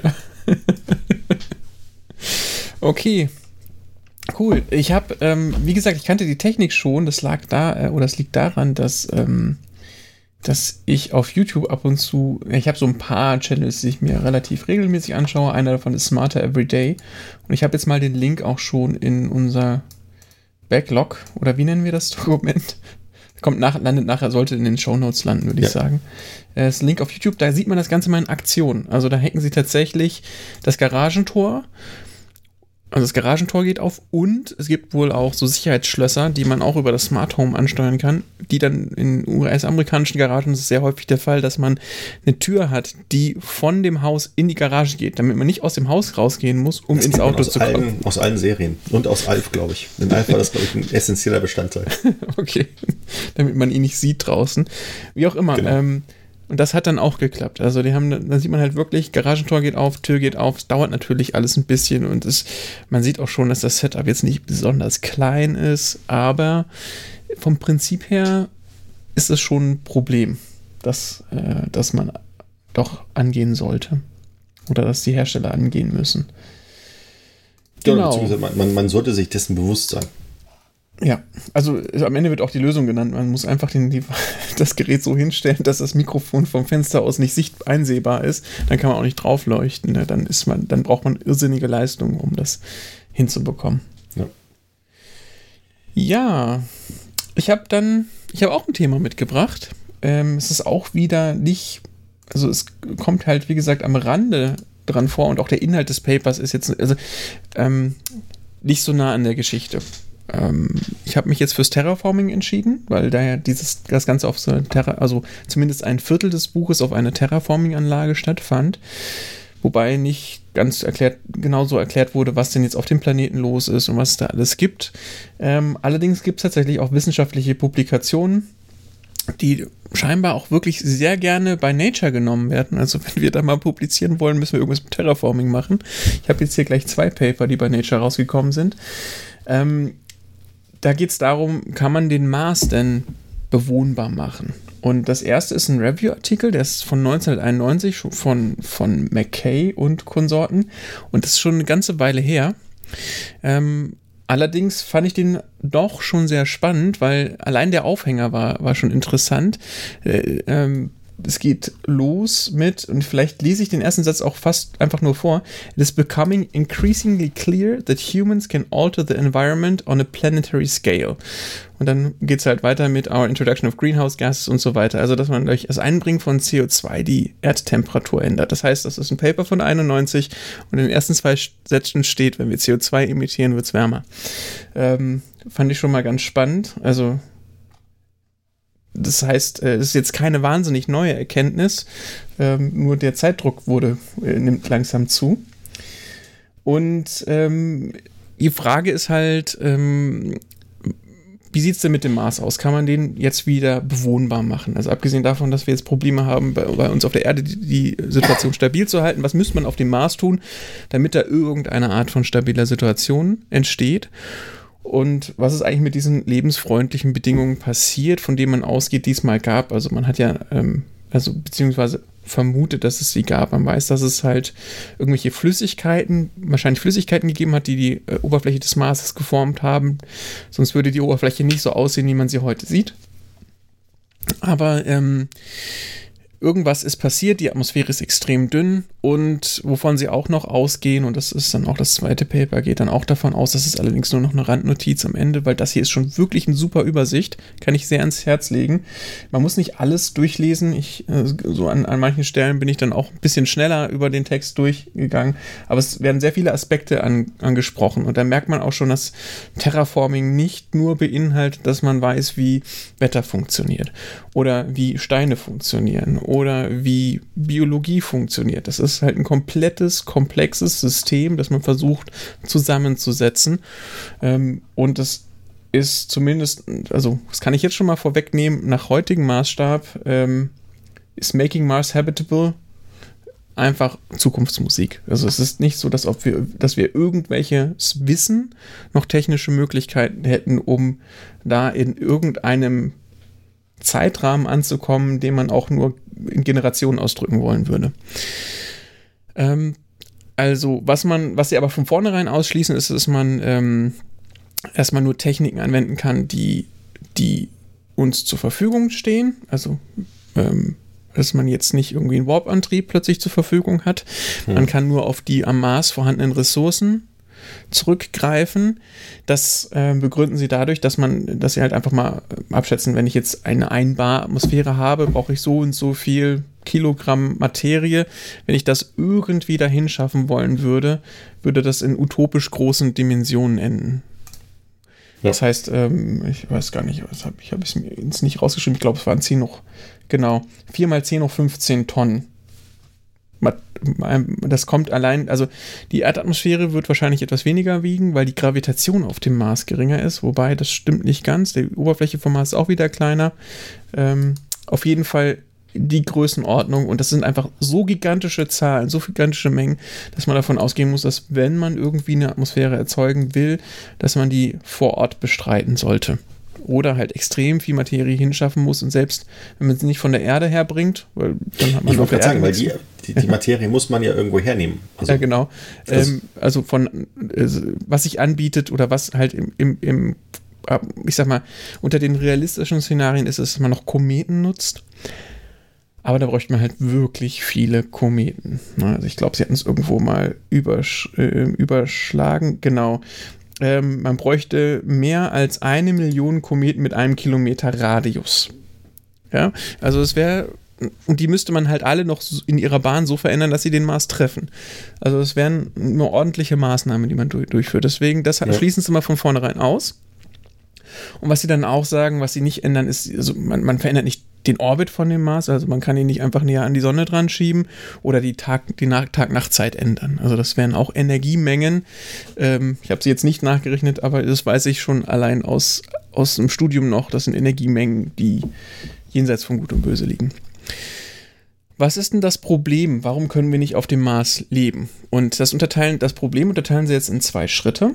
Ähm, zum einen erstmal ähm, in Pflanzen und in Menschen letztendlich. Also was muss passieren, damit Pflanzen auf dem Mars existieren können?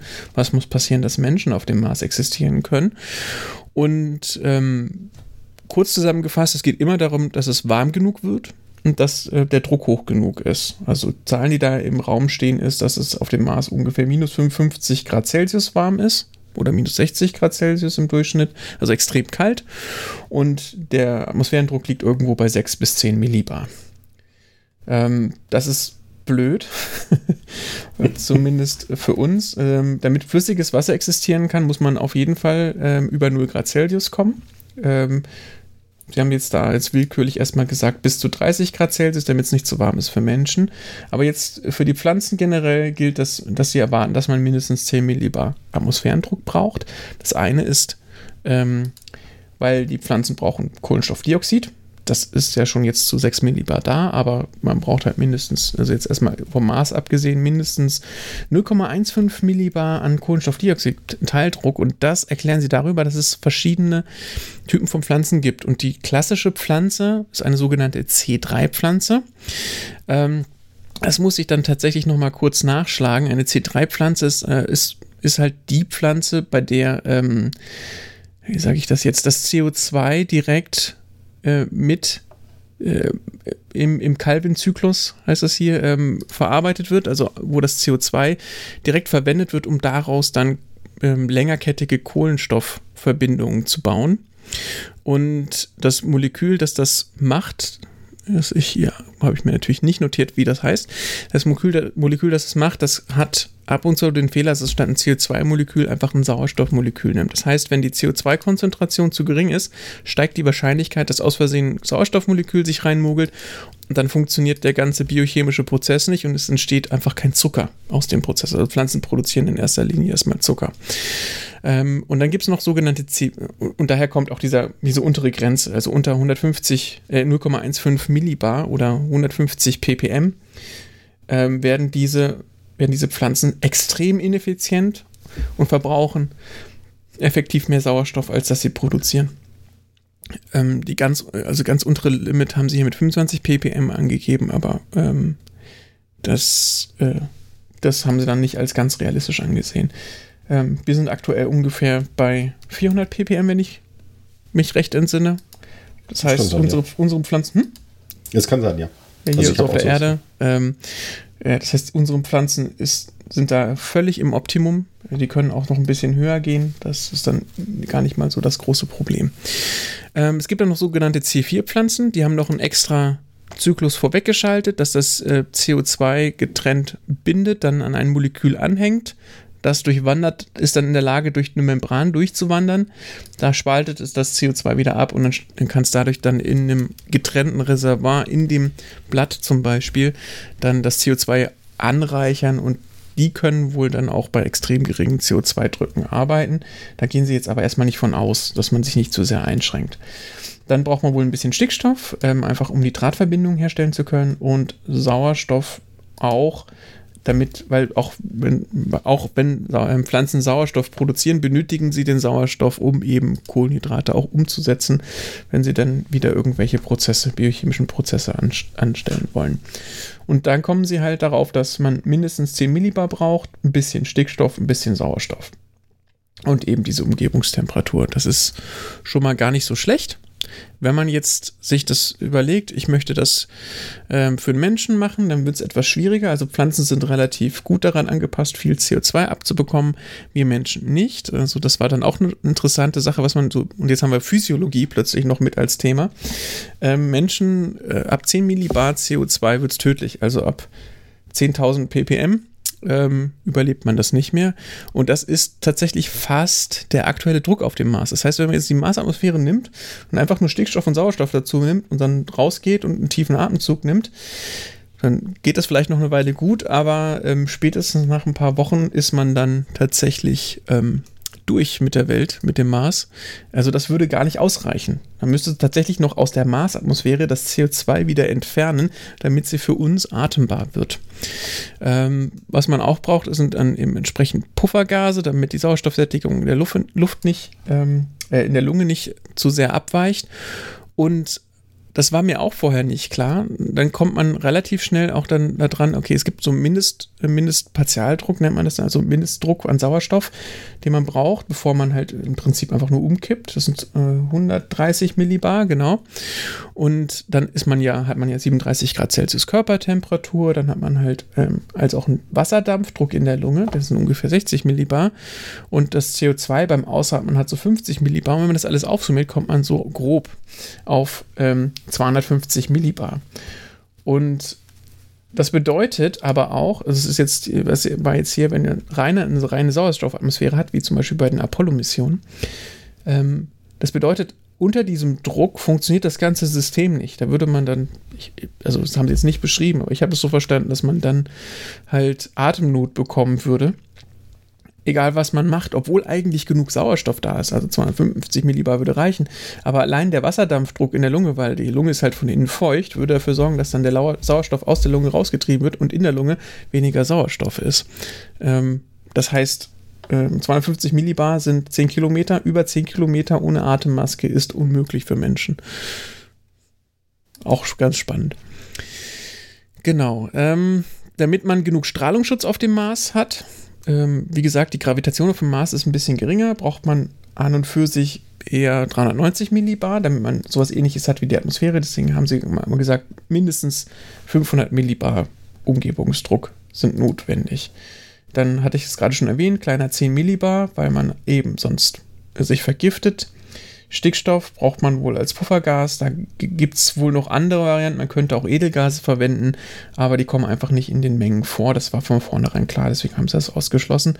Und ähm, dann Sauerstoff zwischen 130 Millibar, damit man halt nicht erstickt letztendlich und nicht über 300 Millibar, damit nicht alles anfängt zu brennen, was einem über den Weg läuft.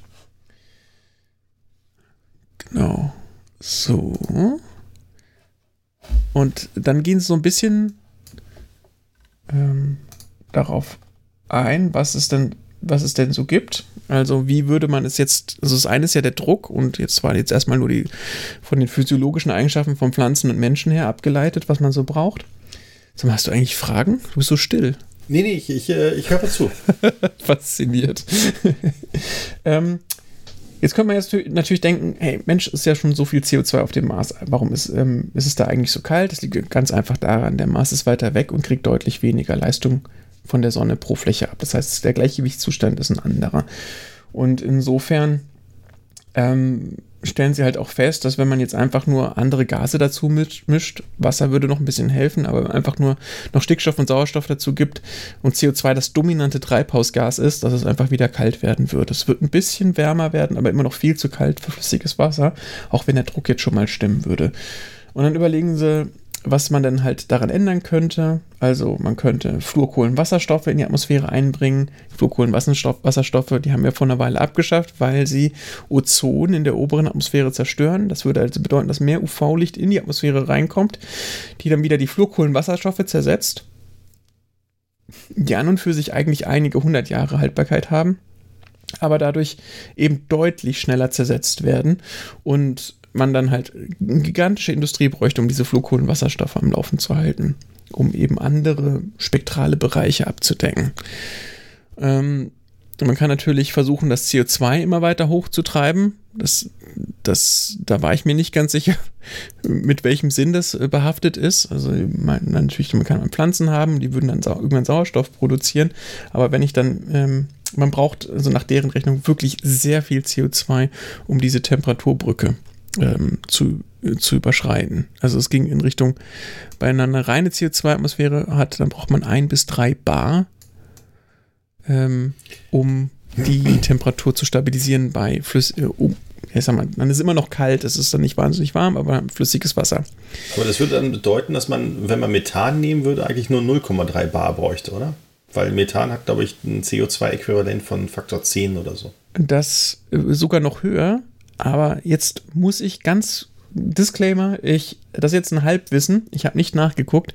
Ähm, ich meine, das liegt daran, dass Methan einfach in so einer geringen Konzentration vorkommt, dass jegliche Linie, also Absorptionslinien von dem, also Methan ist ja ein Molekül und es gibt bestimmte Frequenzen, bei denen es nicht durchsichtig ist. Ähm, also das kann man sich so vorstellen, wenn man im mittleren Infraroten was sehen könnte und das Bund einem Bund vorkäme. Ich nehme gerne das Beispiel und der Himmel wäre früher CO2-frei oder methanfrei gewesen ähm, und man hat einen schönen blauen Himmel und dann kommt halt das dazu und ich nenne es jetzt mal grün, das ist natürlich eine andere Farbe, aber umso mehr das dazu kommt, dann filtert das das Licht raus und plötzlich färbt sich der Himmel ein, umso mehr davon reinkommt. Und Methan ist da halt relativ weit unten in der Kurve, wenn ich richtig informiert bin und CO2 hat schon relativ viele Linien, die in Sättigung sind. Es gibt aber noch genug andere Linien. Das heißt, wenn ich mehr CO2 hinzufüge, dann gibt's, sind die schwächeren Linien vom CO2 kommen halt immer noch hinzu und hinzu und hinzu. Aber Methan ist da, ähm, ich sag mal, ich, ich weiß nicht, wo dann, ob man das so leicht hochrechnen kann. Wir haben jetzt bei weitem keine, kein Millibar Partialdruck Methan und wenn man das auf 300 Millibar hochrechnet, hm, okay. dann ähm, wird es stark nicht linear und da muss man ein bisschen aufpassen. Allerdings kann man das alles tatsächlich ausrechnen. Ähm, da könnte ich vielleicht auch noch eine Webseite empfehlen. Das, die nennt sich Hydran on the Web. Also wenn jeder sich mal gefragt hat, wie viel Licht geht eigentlich durch das, ähm, vom, von der Sonne, geht durch das CO2 durch. Ich werde die mal dann einfach mal.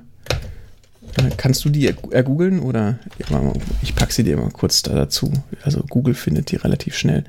Das ist, ähm, da kann man dann ich werde das jetzt hier nicht erklären, das ist, dauert dann ein bisschen länger, aber es ist verhältnismäßig einfach zu bedienen. Also es kann fast jeder. Ähm, mit, mit, ein bisschen Hintergrundwissen, wie man so ein paar Funktionen auswertet oder was eine Konzentration ist. Dann, ähm, so, Entschuldigung, jetzt muss ich ganz kurz unsere gemeinsamen Notizen finden. Wo sind die denn jetzt gelandet? Zu viele Tabs offen. Ich, ich kann das auch machen. Ne? Erzähl äh, weiter. Ich, ich habe es jetzt gefunden. Ich habe es gefunden. Ähm, ähm, Web. Ja, toll, während ich tippe.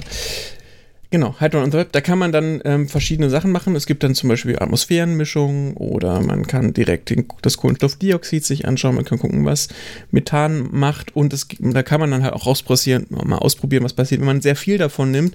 Und dann sieht man, wie sich die Transmission verändert und dann entsprechend gewisse Sachen in Sättigung gehen, nenne ich es jetzt mal, also nicht mehr schlimmer werden, aber dafür noch an anderen Stellen natürlich Sachen auftauchen, die vorher in Anführungszeichen auch harmlos waren. Also es ist jetzt, es gibt häufig, glaube ich, so ein Sättigungsargument, dass, dass, dass, die, dass die CO2-Banden ja schon längst in Sättigung sind, aber die haben einen Rand und der Rand ist sehr breit. Also es geht immer weiter. Es gibt immer noch sehr viele Linien, die noch weiter in Sättigung gehen können. Ähm, es ist halt nur ein sehr nicht lineares System. Also man kann nicht einfach sagen, doppelt so viel ist doppelt so schlimm, aber mehr ist auf jeden Fall schlimmer als, als vorher. Insofern ist das Argument, hinkt das Argument dann halt immer. Genau, und ähm, wenn man halt auf dem Mars ist, also sehr weit, viel weiter weg von der Sonne, da bräuchte man extrem viel CO2, damit es dann einigermaßen mollig warm wird.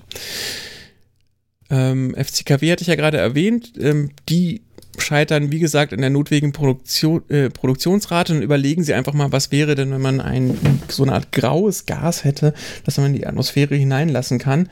Und ähm, vielleicht um das in Kontext zu, zu setzen, es gibt nicht so viele Gase. Also Gase sind ja, äh, müssen ja leicht sein, dass sie, sie entsprechend den Aggregatzustand halten und nicht flüssig werden oder fest. Das heißt, die Moleküle, aus denen ein Gas besteht, oder die Atome, aus denen das Gas besteht, die müssen sehr, sehr klein sein, sonst sind sie nicht leicht genug, dass sie diesen Aggregatzustand halten können. Und insofern gibt es nicht so viele Kombinationen an Elementen, die tatsächlich gasförmig sind und die Auswahl an Gasen ist nicht wahnsinnig groß. Also FCKW sind tatsächlich schon eine Riesenauswahl an Gasen. Ähm, aber wenn man, wenn man die mehr oder weniger komplett eliminiert hat, dann bleiben noch Wasser, Kohlenstoffdioxid, Schau Sauerstoff, Stickstoff und ein paar Edelgase übrig. Ähm, insofern ist ein graues Gas wirklich sehr, sehr künstlich gedacht. Und wenn man das nehmen würde, das halt wirklich über den kompletten Spektralbereich, also über den kompletten Infrarotbereich, das dann das Licht zurückstreut oder das die, die Wärmestrahlung zurückstreut, dann würde man es relativ schnell hinbekommen, dass, äh, dass es dann warm wird. Ähm, es gibt dann, dann, haben sie noch ein paar Modelle aufgestellt, das ist jetzt von 1991, da waren Klimamodelle nicht so, nicht so gut und sie geben auch ähm, an, dass sie jetzt das, die Modelle eher so als Hinweis dafür verwenden, wie, wo, wo die Reise hingeht. Ähm, und da geben sie, ich hoffe, ich habe es richtig übersetzt, Advektion an. Also das einfach ist nur die Ummischung über die Atmosphäre. Wenn mehr Atmosphäre da ist, kann mehr Temperatur von, vom Äquator zu den Polen transportiert werden und dadurch wird dann entsprechend es an den Polen wärmer. Wenn es an den Polen wärmer wird, wird mehr CO2 freigesetzt. Da gab es wohl so einen spielstabilen Bereich, also das, was es jetzt hat. Und wenn man den Druck erhöht, würde es dann irgendwie sich bei einem ähm, zweiten Druck ähm, dann wieder stabilisieren. Und wenn man den Treibhauseffekt dann aber hinzufügt, dann gibt es viele Fälle, äh, in denen das instabil wird, ist halt es einfach losrennt und alles CO2, was zur Verfügung steht, dann tatsächlich abgetragen wird. Dann schätzen sie es nochmal ab. Ähm, an Polkappen gibt es wahrscheinlich so etwas, das, das dem Äquivalent von 100 Millibar entspricht. Äh, Im Regolith 300 Millibar. Und dann spekulieren sie wirklich sehr frei darüber. 91 konnte man das noch ziemlich gut. Da gab es noch weniger Sondendaten, als wir es heutzutage haben was denn so alles ähm, vorhanden ist an Material. Da gab es dann, haben, haben dann verschiedene Quellen mit verschiedenen Abschätzungen. Kurz gesagt, das ist alles geraten. das, das, das, ähm, und ja, dazu, dazu vielleicht noch im nächsten Paper dann noch kurz, kurz noch was dazu. Äh, was noch sehr interessant ist, sie machen eine energetische Abschätzung dazu, wie lange denn so ein Prozess dauern würde, zum Beispiel einfach mal 2 Bar CO2 freizusetzen. Und das kann man ausrechnen, weil man kennt ja die aktuelle Temperatur des Mars. Ähm, Sie sagen, okay, aktuell haben wir CO2, das ist irgendwo im Regolith gebunden, vielleicht in unterirdischen Kavernen oder an den Polen. Und das hat jetzt 150 Kelvin, also minus hm, sogar ein bisschen weniger als minus 60 Grad. Und das wollen wir auf mollige 288 Kelvin, also ein bisschen unter Raumtemperatur aufwärmen. Ähm, das Ganze für eine 2-Bar-Atmosphäre, dann kann man die Dichte ausrechnen, die Größe der Atmosphäre und so weiter. Und dann stellt man fest, man braucht so viel Energie, wie auf den Mars in acht Jahren einprasselt. Ja, das heißt, das heißt, selbst wenn man es hinbekommen würde, dass die komplette Sonnenenergie, die den Mars trifft, nichts anderes tut, als CO2 in die Atmosphäre zu pumpen, ähm, beziehungsweise CO2 warm genug zu machen, damit man es in die Atmosphäre pumpt, ja. ähm, würde es immer noch acht Jahre dauern, bis das passiert ist. Ähm, dann muss man natürlich noch irgendwie die Oberfläche ein bisschen aufwärmen, die ist ja auch kalt, das würde dann ungefähr 0,3 Jahre in Anspruch nehmen. Wenn man ähm, das Wasser flüssig macht. Das würden dann 1,2 Jahre, um ein bisschen Wasser auch noch gasförmig zu bekommen für die 20 Millibar in der Atmosphäre. Das wären dann 0,33 Jahre. Und wenn man einen Ozean haben möchte, also irgendwelche also sinnvolleren Bedingungen, dann ist das, das Wasser relativ tief, dann kommt man auf 56 Jahre unter der Voraussetzung, dass man die Ressourcen vor Ort findet. Also das ist da nie, nie zwingend gegeben. Das ist jetzt einfach mal eine energetische Abschätzung. Und ähm, dann gab es so, wenn man noch ein bisschen Photosynthese machen möchte, damit dann auch am Ende 200 Millibar Sauerstoff vorhanden ist, ganz abgesehen davon, dass die 2 Bar CO2 einen auf jeden Fall sofort umbringen würden, ähm, dann wäre man noch immer mit 17 Jahren Energie dabei. Das heißt, äh, selbst wenn man, also 100% Annahme ist natürlich völlig utopisch für diesen ganzen Prozesse. Also selbst wenn man einen Wirkungsgrad von 10% ansetzt, landet man bei 1000 Jahren. Ähm, das heißt, allein das Aufwärmen, gehen Sie davon aus, dass man, ähm, wie gesagt, 100 bis einige hundert oder nicht ähm, typischerweise landen sie dann bei 10 auf 5 Jahren. Und das ist dann meistens dadurch begründet, dass man halt thermische Diffusion hat. Also viele von diesen Ressourcen sind wahrscheinlich tief im Boden. Das heißt, der Boden muss wirklich gut durchwärmen und bis die Wärme überhaupt dort in den Tiefen ankommt, wir reden hier von einem halben Kilometer, äh, und dann das Gas dann wieder rausgekommen ist, sind dann wahrscheinlich 100.000 Jahre vergangen. Also es, wird alles ja, gut, aber aus, aus, aus dem Film Total, Re Total Recall weiß ich aber, dass das nur ein paar Minuten dauert, wenn man außerirdische Technologie und Reaktortechnologie, also Atomreaktoren verwendet. Das kann also mit 100.000 Jahren, das kann nicht bei Reaktoren bist. ähm, das ist das Einzige, was mir jetzt persönlich noch dazu eingefallen ist. Es, könnten, wir hatten, es gibt ja ab und zu noch, ähm, äh, noch noch den Gedanken, ähm, es gibt ja jetzt momentan mehr die Überlegung, welche Energiequelle ist eigentlich die beste und ist Fusionsenergie überhaupt das Richtige, wenn man das denn hinbekäme? Ähm, weil man ja dann mehr Energie freisetzt, als also einfach nur noch mehr Energie hinzufügt. Das wäre nur Wärmeenergie, das also nach meinem Verständnis halb so wild, aber ähm, es wäre natürlich tatsächlich mehr Energie und wenn man dann sehr damit rumaßt, wäre es dann irgendwann für die Erde schlimm. Auf dem Mars ist das super. Ja? Also die Mars werden, die können Superverbraucher sein, die könnten Fusionsreaktoren mit Fusionsreaktoren zuballern und es wird einfach halt immer wärmer und wärmer und wärmer und irgendwann ist es angenehm. Also, ähm, falls der Mars, falls es irgendwann mal Fusionsenergie gibt, ähm, die kann auf dem Mars perfekt genutzt werden, um äh, erstens es schön warm zu machen und natürlich die Rechenzentren zu betreiben. Das heißt, das Mars ist das Rechen, äh, der Mars ist das Rechenzentrum der Zukunft. Ähm, ja gut, so. aber äh, dann nur erst, wenn man die Fusionsenergie erfunden hat, oder? Genau, also vorher. Und da gibt es ja die berühmte Fusionskonstante, die glaube ich immer noch 40 Jahre sind. Ähm, insofern erst in 40 Jahren. Naja, man muss auch noch zum Mars kommen. Und man bräuchte wirklich sehr viel Fusionsenergie. Also man muss ja immer noch sagen, dass der Mars ist ja ungefähr. Jetzt muss ich, das, das habe ich natürlich nicht nachgeschlagen. Sage ich bestimmt gleich was Falsches. Ähm, waren es schon zwei astronomische Einheiten? Benjamin? Ja, bist, bist du noch, keine Ahnung. Noch da? Also, soll, ich, soll ich gleichzeitig nee, googeln? Nee, nee, anderthalb astronomische Einheiten. Genau. Ähm, also es trifft halt, dann muss man das nochmal quadrieren, ungefähr die Hälfte äh, an Lichtleistung auf dem Mars ein. Das heißt, man muss halt dann so die Hälfte auch wieder hinzufügen. Ne, also man muss pro Quadratkilometer dann doch schon, das geht dann doch schon in die Megawatt, wenn ich mich jetzt nicht verdammt Nein, sogar Gigawatt. Also man bräuchte sehr, sehr viele, sehr, sehr leistungsstarke Fusionsreaktoren, um den Mars auf diese Art warm zu bekommen. Ja. Aber es wäre eine Übergangslösung für die ersten 100.000 Jahre, dass man, die, dass man die Atmosphäre transformiert bekommen hat. Weil es, ist, es, es wirkte jetzt so, dass wenn man halt genug Material findet, ist erstmal nicht das Problem ist, den Druck aufzubauen. Die Atmosphäre warm zu bekommen, ist allerdings schwierig und sie atembar zu bekommen, ist nach heutigem Kenntnisstand eher als unmöglich einzustufen, weil man hat sie halt erstmal mit CO2 vollgepumpt.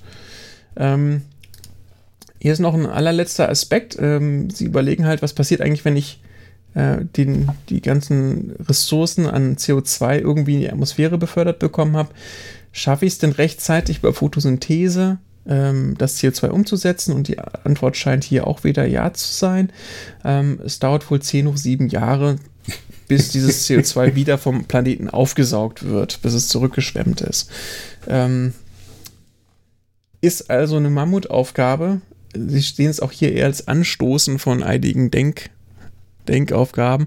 Und das war, wie gesagt, 1991 und deswegen habe ich jetzt hier, hatte ich jetzt nochmal ganz kurz ähm, in ein zweites Paper geguckt. Ähm, ist bei Nature Astronomy rausgekommen von Jakowski und Konsorten. Ähm, da geht es ums Inven Inventory oder Invent Inventory of CO2 available for terraforming Mars. Also wie viel CO2 gibt es überhaupt? Ähm, sie leiten da sehr viel her. Ich habe es mir dann, ich habe es fast komplett gelesen, aber ich, die kurze Variante ist, nein, es reicht einfach nicht aus, um auch nur annähernd ein Bar zu erreichen. Also ähm, sie sagen, wenn man ganz, ganz tief in den Mars reinkäme, hätte man vielleicht die Chance, ein Bar CO2-Atmosphäre zu, hinzubekommen. Und das würde nach dem anderen Paper schon wahrscheinlich nicht reichen, um äh, angenehme Temperaturen, also was, Flüssigwassertemperaturen hinzubekommen. Also reines CO2 ist nicht die Lösung, um den Mars terraformen zu können. Das ist jetzt so die Quintessenz von der ganzen Geschichte. Ja. Okay, also äh, können wir den Mars auch vergessen als äh, nächste Anlaufstelle sagen wir es mal so, hinfliegen und in Dosen wohnen wird wohl relativ fix klappen. Ja gut, aber das, äh, das kann man auch hier auf dem Meeresboden machen oder sonst. Also in Dosen den Druck anzupassen, überall. dass man mit, ähm, dass man so rumlaufen kann, wird auch ganz gut klappen. Dass man vielleicht genug CO2, äh, nee, Sauerstoff in der Atmosphäre hat, dass man direkt mit Regenerationsanlagen aus der Umgebung den Sauerstoff gewinnen kann und nicht irgendwelche Tanks oder sowas dafür braucht, kann ich mir auch noch vorstellen. Alles darüber hinaus dauert lang. Also das ist dann, also 100.000 Jahre in Generationen auszudrücken, ist wie gesagt schon verwegen. Ja. Also lernen wir auch daraus, dass wir lieber diesen Planeten erhalten sollten, anstatt zu hoffen. Also der Mars wird, wird, wird, kein Paradies werden für die nächsten, sondern jetzt rechne ich es doch mal aus, 500 Generationen ist so die Quintessenz aus der Geschichte. Nach jetzigem Wissensstand natürlich. Gut, die, die, die Venus wäre die andere Alternative, aber die ist wahrscheinlich noch schwieriger. Hm? Wo? Die, die Venus? Venus? wäre, die Venus wäre die andere Alternative, ist wahrscheinlich noch schwieriger. Das können wir ja, wenn, wenn, ich, wenn ich wieder nichts finde und wieder Terraforming machen muss, wir, kann ich ja mal gucken, ob ich also, was zu Venus Ich, ich weiß gar nicht, ob das überhaupt jemand überlegt hat. Doch, doch, doch. Ich habe da auch kurz was zu gefunden, aber ich fand den Mars ein bisschen spannender, weil er tatsächlich für uns deutlich aktueller ist als die Venus. Ja. Ähm, und es klang noch komplizierter. Auf jeden Fall hat die Venus hätte den einen Vorteil, es ist schon mal genug Material da. Der Nachteil wäre, ist, was, wohin damit, ne? Das, ach so, das habe ich jetzt vielleicht auch nicht erwähnt. Ähm, das kam dann, ich, jetzt muss ich gestehen, ich weiß nicht mehr in welchem der beiden Paper vor. Wenn man halt Biomasse erzeugt, also um Sauerstoff zu produzieren aus der CO2-Atmosphäre, dann muss man die loswerden. Man kann sie nicht einfach irgendwo hinwerfen, weil dann verrottet sie und dann ist das CO2 wieder in der Atmosphäre drin. Das heißt, man muss sie wieder einbuddeln, um damit tiefe Kavernen zu erzeugen. Nee, ja. Kohle oder Erdöl. Kohle, Kohle oder Erdöl muss man draus machen, in Anführungsstrichen. Ja, genau. Und, mhm. ähm, und man muss das, also wir reden hier halt von gigantischen Mengen. Also wir haben es mit, mit unserer Industrie nicht mal geschafft, auf 1000 ppm zu kommen. Und wahrscheinlich ist das auch eine ganz blöde Idee für uns. Aber naja, man, also. wir, wir, wir, hätten nicht mal, also sagen wir es mal so, wenn wir in der Lage wären, unser CO2 aus der Luft wieder rauszuholen und zu verbuddeln, dass wir wieder bei normal ankommen, dann wären wir immer noch nicht zwingend in der Lage, allein das jetzige CO2, das in der Atmosphäre vom Mars ist, aus der Marsatmosphäre rauszuholen und zu verbuddeln. Ja. Und den Sauerstoff dabei zu behalten. Also nur um mal im Kontext zu setzen, was das für ein Unterfangen wäre. Also wir schaffen es nicht mal hier, auch nur annähernd so eine Technologie umzusetzen. Und auf dem Mars ist es garantiert nicht einfacher. Ja, insbesondere weil, äh, also wir, wir leben nun mal hier, wir könnten hier, genau. wir können ja hier jede Technologie umsetzen und auf dem genau. Mars. Äh, Oder vielleicht anders formuliert, ähm, wenn wir es hier nicht schaffen, schaffen wir es auf dem Mars auch nicht. Deswegen müssen, müssen wir zwingend hier anfangen, weil ja, ja. Ähm, es gibt nur die Reihenfolge. ja. Okay. Gut. Sehr schön. Ähm, dann, dann sind wir durch mit unseren Themen. Genau. Hätte ich gesagt. Und, ähm, oh, das wird fast eine kurze Folge, Benjamin. Ja, ja, wir, wir, sind, wir sind auf einem guten Weg, nur zwei Stunden zu reden. Mal gucken, ob wir es zum Schluss noch hin verbocken. Ähm, ähm, äh, das Buch war länger, vielleicht ist das der Trick. nicht, so Zeit, so, nicht so viel Zeit zum Vorbereiten. Hm, weiß ich, war, war das sehr viel länger als das andere Buch davor? Hm, ich glaube sechs Stunden mehr. Okay. Hör Hörzeit. Also wir hören, ja. wir können es jetzt ja mal zugeben, wir hören sie alle an. Mit Kindern ist das die einfachste Methode. Ja, yeah, so ein Buch lesen ist, ähm, wie gesagt, also ich lese das Buch auf dem Fahrrad, indem ich es höre. Andere Möglichkeit habe ich nicht. Also ich, ich wüsste nicht, wann ich, äh, wann ich abends mich hinsetzen sollte um ein Buch zu lesen. Das ist. Ähm, ich mach's während der Hausarbeit halt. Ja, ja gut, also da mache ich das auch manchmal, ja. Aber äh, da kommt man ja auch nur am Wochenende so richtig dazu. Also ich meine, Hausarbeit unterhalb der Woche ist äh, Spülmaschine ein- und ausräumen und solche Sachen. Also mehr schafft man ja auch nicht. Ja. Gut, ähm, Genau. dann, dann bleibt uns noch Nerd-Stuff. Genau. Soll ich anfangen? Willst du? Nee, jetzt habe ich so viel geredet. Mach du doch mal. Ja, genau, dann- genau. Dann, dann kannst du noch was trinken, dann, dann fange ich mal an. Ähm, ich ähm, ich habe zwei Sachen, die gerade heute aufgetaucht sind. Und zwar die eine Sache ist, ähm, ich, du hast ja, du, wir haben ja jetzt schon rausgekriegt, wir fahren beide Fahrrad und fahren mit dem Fahrrad zur Schule und ich habe mein Fahrrad jetzt gerade repariert und ähm, ich weiß nicht, ob du das, äh, das Werkzeug, die Kabelpeitsche kennst. Kabelpeitsche nicht, ich kenne die Kettenpeitsche. Oder die Kettenpeitsche meine ich ja, die Kettenpeitsche, genau, die Ja, ich Kettenpeitsche. besitze eine genau. Kettenpeitsche. Benjamin. Du besitzt eine Kettenpeitsche. Super die- Sendungstitel. Du, Die Kettenpeitsche. genau, die dreischwänzige Kettenpeitsche. Du besitzt die falsche Kettenspeiche, ist, äh, äh, Peitsche ist mir heute aufgefallen. Und zwar Ja. habe ich ähm, neue Felgen mir besorgt und äh, wollte man, also äh, ganz kurz zur Erklärung, wofür braucht man eine Kettenpeitsche? Man hat hinten auf dem Fahrrad ja so, ein, äh, naja, so, eine, so eine Kassette, so eine Kassette aus Zahnrädern.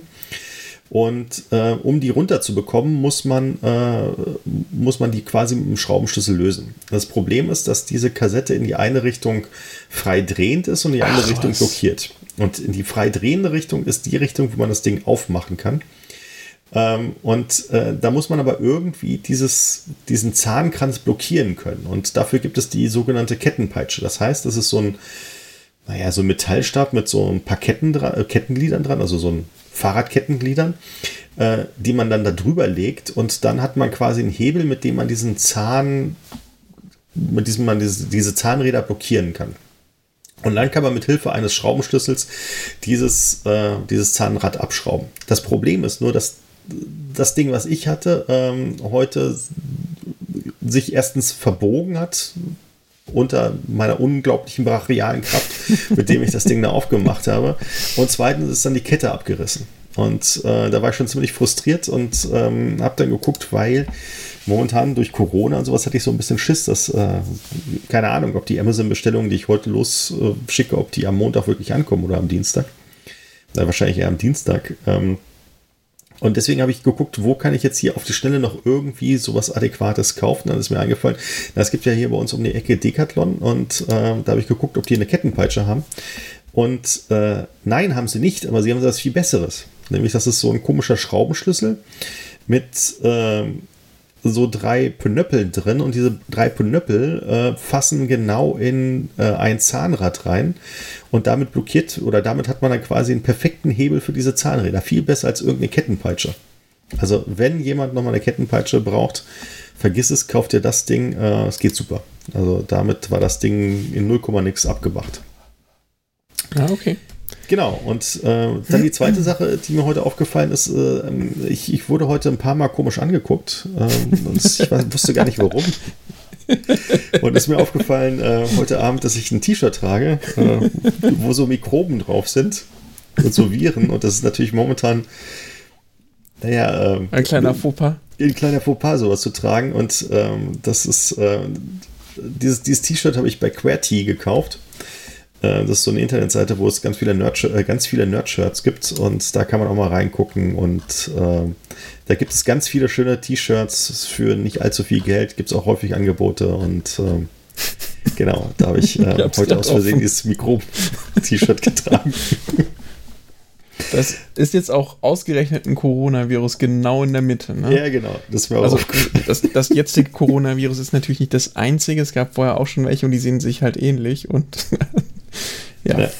Genau, also das äh, taucht dort in der Mitte aus, äh, lieb lächelnd, als wollte es uns nichts Böses. doch, ja, genau. Sie wollen alle nur spielen. Ja, genau, also äh, T-Shirt kaufen und wie gesagt, nie wieder eine normale Kettenpeitsche kaufen. Äh, auf jeden Fall diesen Zahn, äh, wie nennen wir das jetzt, Aber Zahnkranz sagen wir es mal so, bis meine kaputt geht, sollte ich die doch weiterverwenden, oder? War Weiß ich nicht. Also ich, ich habe heute, also das folgendes Problem ist aufgetaucht. Das letzte Mal, als ich das, ähm, als ich die Kassette drauf gedreht habe, ähm, da habe ich natürlich ganz klar, wie ich das mache, mit dem Drehmomentschlüssel das Ding festgezogen.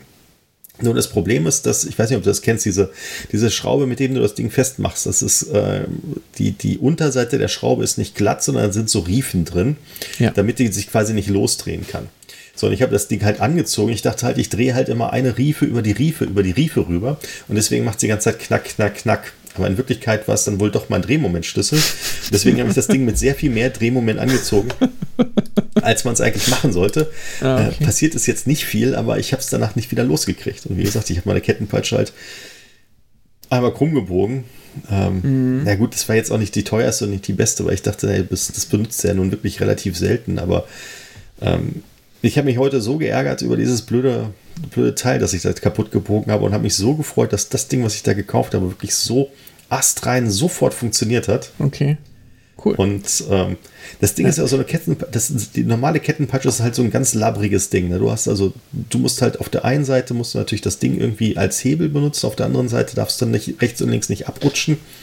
Und das Ding, was ich da gekauft habe, das sitzt halt so bombenfest äh, in dem Zahnrad drin, dass du da gar nicht links und rechts irgendwie abrutschen kannst, sondern das, das ist da einfach fest drin. Und da hast du natürlich dann äh, sehr viel schöneren Hebel, den, an, den, an ja, den du ansetzen kannst, um gut. das äh, locker zu machen. Ja. Ich hatte jetzt auch ganz viel Spaß mit dem Bosch-Tool. Also für, wahrscheinlich hat es hier noch niemand, der das sich jetzt anhört, gemacht. Aber an den Bosch-Motoren ist ein Ritzel dran, auf dem halt die Kette sitzt. Und es ist genau ein Ritzel, also ein Kettenblatt.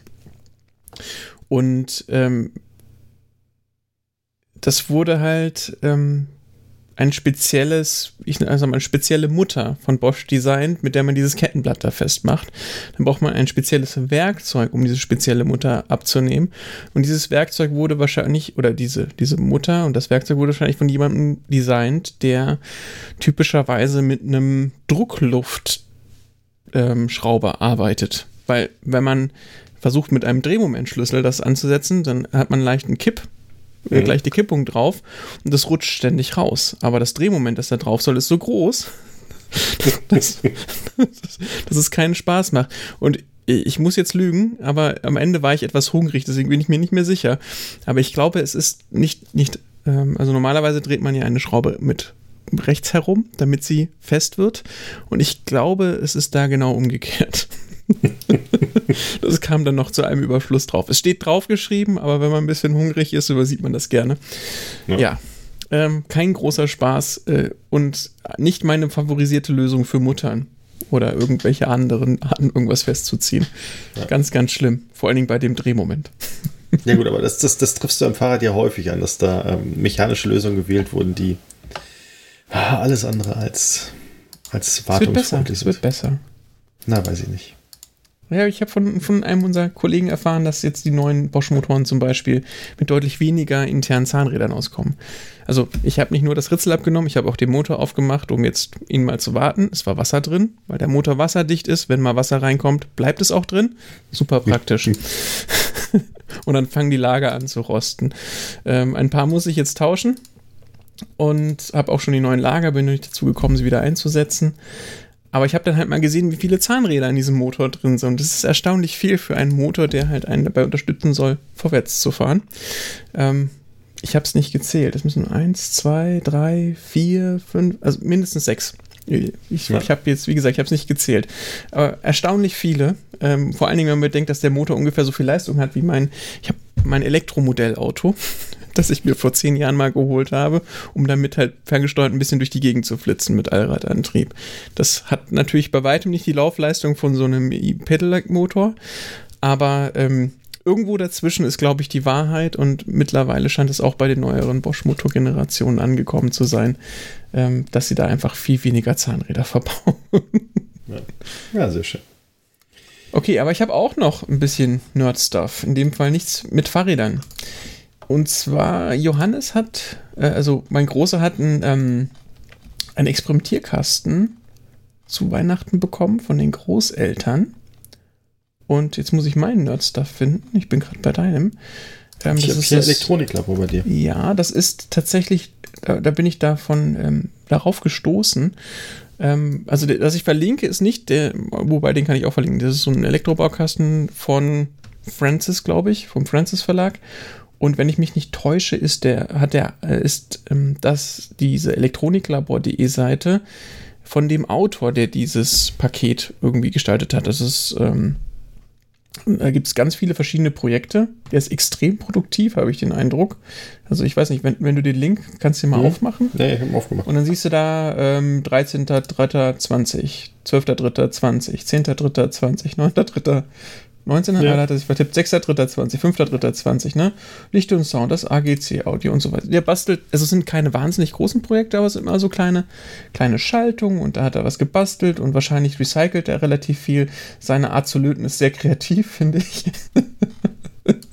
aber ähm, nichtsdestotrotz, äh, allein durch die Menge der, der Veröffentlichungen, die er da macht, ist schon relativ klar, dass, dass, äh, dass er eigentlich weiß, wovon er da redet. Ich bin mir auch nicht sicher, ob er jetzt, ob es nur einer ist oder ob das mehrere machen. Ähm, häufig taucht da derselbe Name auf. Ich hab, natürlich finde ich ihn jetzt nicht. Äh, so, mal kurz gucken. Hier steht, das ist, das ist leider dann nicht, nicht der Fall. Ich habe mir, ich muss auch gestehen, ich habe jetzt nicht alles angeguckt. Ich habe es nur gefunden. Äh, doch, das ist hier tatsächlich dann noch Elektroniklabor für Kinder von, ähm, von vom Franzis Verlag war das.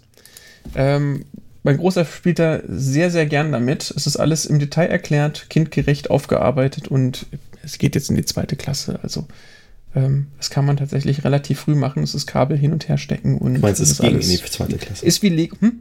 Es ging in die zweite Klasse. ging in die zweite Klasse. Naja, er wird wieder in die zweite Klasse gehen. Ja. Also bis zu den Sommerferien machen die Schulen hoffentlich doch nochmal auf. Ähm, guck mal, hier gibt es sogar ein, ein ja, okay, es gibt ein paar Google-Links, sind das, oder? Auf jeden Fall ist er auch im, im Funken und so weiter unterwegs. Auf ein paar interessante Sachen. Wer sich also für Elektronik interessiert und ähm, es auch mag, dass man eine Schaltung vielleicht komplett versteht, da sind viele Sachen dabei, die dann auch in, im Detail erklärt werden. Fand ich ganz witzig. Ja. SDR mit USB. Ja, genau. Oh, oh, das, das klappt schon mit ähm, mit, mit einem großen und Elektronikbaukasten. Also er baut dann selber was auf, oder? Naja, also das, der Elektronikbaukasten ist sehr einfach gehalten. Äh, insofern, dass es gibt halt einen Mikrocontroller, sind, der ist schon voll mit Programmen bespielt. Hm. Und durch, durch ähm, ein paar Brücken, die man setzt, äh, wird dann ein bestimmtes Programm ausgelöst. Und dann steht halt noch dran, wo man dann die Drähte anschließen muss. Dann gibt es ein paar Leuchtdioden, eine RGB-Leuchtdiode, ein paar Schalter, ein Trim-Putty, aber es ist alles so mit Steckbrücken, also mit ganz normalen ähm, Patchkabeln. Oder ja. wie würde man die nennen? Die ganz normalen dünnen Kabel, die man auch für ein Arduino verwenden würde. Das ist gemacht. Dann ist das Ganze noch schön verschalt mit einem Batteriehalter und dann kann man das machen. Man muss kein bisschen löten und hat sehr schnell Erfolgserlebnisse. Ob, ich ich werde mal dann noch irgendwann sehen, wie viel er verstanden hat am Ende des Tages. Aber zusammenbauen und es blinkt, das klappt dann relativ schnell. Ja. Na, aber du musst ja nicht daneben sitzen. Nee, überhaupt nicht. Okay. Also irgendwann zeigt das natürlich, aber. Hm. Ja, klar, das, das, dass man so ein bisschen Interesse heuchelt, ist klar. ich glaube, jetzt habe ich das Ding ja auch ja, vor mir. Ja, das ist ein Mikrocontroller. Sowas. Genau. Nee, weil wir haben äh, letztens hier äh, den äh, Weltraum-Experimentierkasten wieder rausgeholt. Also den hat er, glaube mhm. ich, irgendwie zu, ich glaube, zu Weihnachten. Zu Weihnachten oder Geburtstag, glaube ich, geschenkt gekriegt. Und ähm, da gab es dann so ein, so ein paar Experimente. Äh, die Experimente, die er am liebsten machen will, ist natürlich die Rakete bauen aus äh, der PET-Flasche und ähm, dem Backpulver. Ja. Mhm. Ähm, da, da, musste ich ihn darauf vertrösten, dass wir das erst machen, wenn das Wetter wieder besser ist, weil wir es nicht in der Wohnung machen. Das, ich habe eine PET-Rakete. Ja, äh, können wir das bei dir in der Wohnung machen? Dann Nein. komme ich morgen vorbei. ähm, du musst auch relativ weit laufen, weil die ziemlich hoch fliegen kann. ja, genau. Das, also deswegen wollte ich. das sind nicht ganz harmlos, das, die Teile. Genau, also ich, ich wollte das an einem äh, schönen Sommertag machen, dass man dann auch äh, ins Freie gehen kann und so. Genau. Nee, und aber wie gesagt, also die ganzen Experimente, die muss man schon allein, weil man motorisch relativ geschickt sein muss.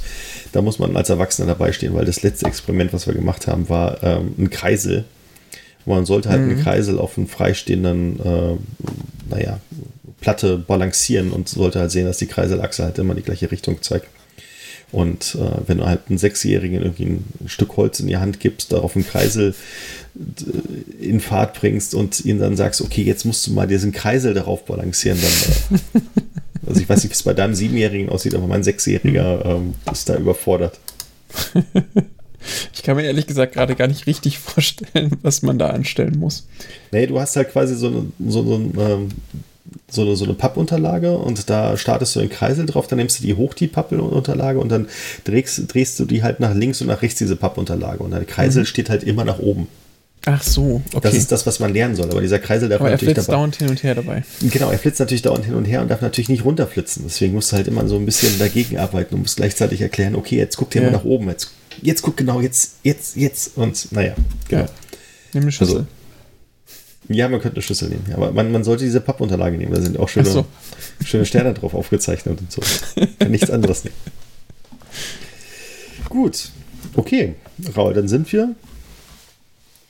Dann sind wir jetzt einer noch Stunde unter zwei, 59 und 42 Sekunden. Genau, wir, wir hätten jetzt die Zeit aufzuhören und wir werden endlich mal unter zwei Stunden. Ähm, Nee, das werden wir nicht schaffen. Ich habe noch ein Outro, das ich hier starten muss. du hast noch ein Auto, was du noch starten willst. Wollen wir noch irgendwas ankündigen? Wir hatten ja gesagt, wir wollen noch was ankündigen. Stimmt, ähm, wir wollten eigentlich. Ach so, äh, zwei Dinge. Das erste ist, wir hatten uns eigentlich vorgenommen, dass wir erwähnen, was wir als nächstes lesen wollen. Ja, da haben wir Ähm. natürlich jetzt nichts rausgesucht. Beziehungsweise das, was ich vorgeschlagen habe, das hast du als zu lang eingestuft. Also ich Ja, ich- würde gerne Metro 33 lesen. Oder hören, genau Ja. genommen. Und hören, da, hörend dauert es halt 22 Stunden.